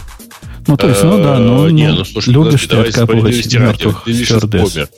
А, а это, а, это, а это живее всех живых. Пикер еще чуть-чуть жив, на самом деле. А, хотя и там пять раз меньше, чем Пикер имеет трафика и так далее. Но туда можно даже что-то загрузить. Там ты можешь посмотреть свои старые альбомы, которые ты туда загружал. Вот. И, в общем, ну, что хорошо. И, Ну, то есть, кстати говоря, этот Смак Мак, он на два года старше самого Фликера. Фликер 2004 года основания. Мак Мак 2002. Ксюша, скажи, это одного меня не волнует судьба Фликера? Или, и- и- или я один такой вот извращенец? Я вот тоже не понимаю, что можно по этому поводу сказать. Вроде новости не техническая. И, я не знаю, они мне даже письмо прислали. Я так почитала, думала, ну, о- о- окей. Ок, ок. Как бы. Ладно, значит, не я один. А то я просто ну, стал переживать. Может, моя искаженная Вы картина мира. аполитичные, знаете. Потом вот вы говорите, вот как все плохо, зачем, Телеграм прячется от Роскомнадзора. Ну да. Нет, мы не говорим. Мы говорим, что Да надо, надо, говорить, надо взвешивать, надо взвешивать свои действия и оценивать результаты своих поступков. Давайте на этой оптимистической ноте Digital Ocean скажет свое последнее слово на этот Yes. раз. А потом скажет еще раз в следующем выпуске, который будет не гиковский же еще, да, Ксюша? Я правильно прочитал? Я только Ксюше ну, доверяю, Грею. Надеюсь, будет продолжать говорить эти свои важные слова. Окей, поехали. Это шоу создано при поддержке Digital Ocean. Digital Ocean – провайдер доступного облачного хостинга. Всего за 55 секунд и 5 долларов в месяц вы можете создать свой облачный сервер в одном из дата-центров, расположенных в Нью-Йорке, Сан-Франциско, Амстердаме и Сингапуре, и управлять им с помощью простой, интуитивно понятной панели управления или воспользоваться мощным API. Начните прямо сейчас. Введите промокод Ти при регистрации и получите 10 долларов бонуса на аккаунт.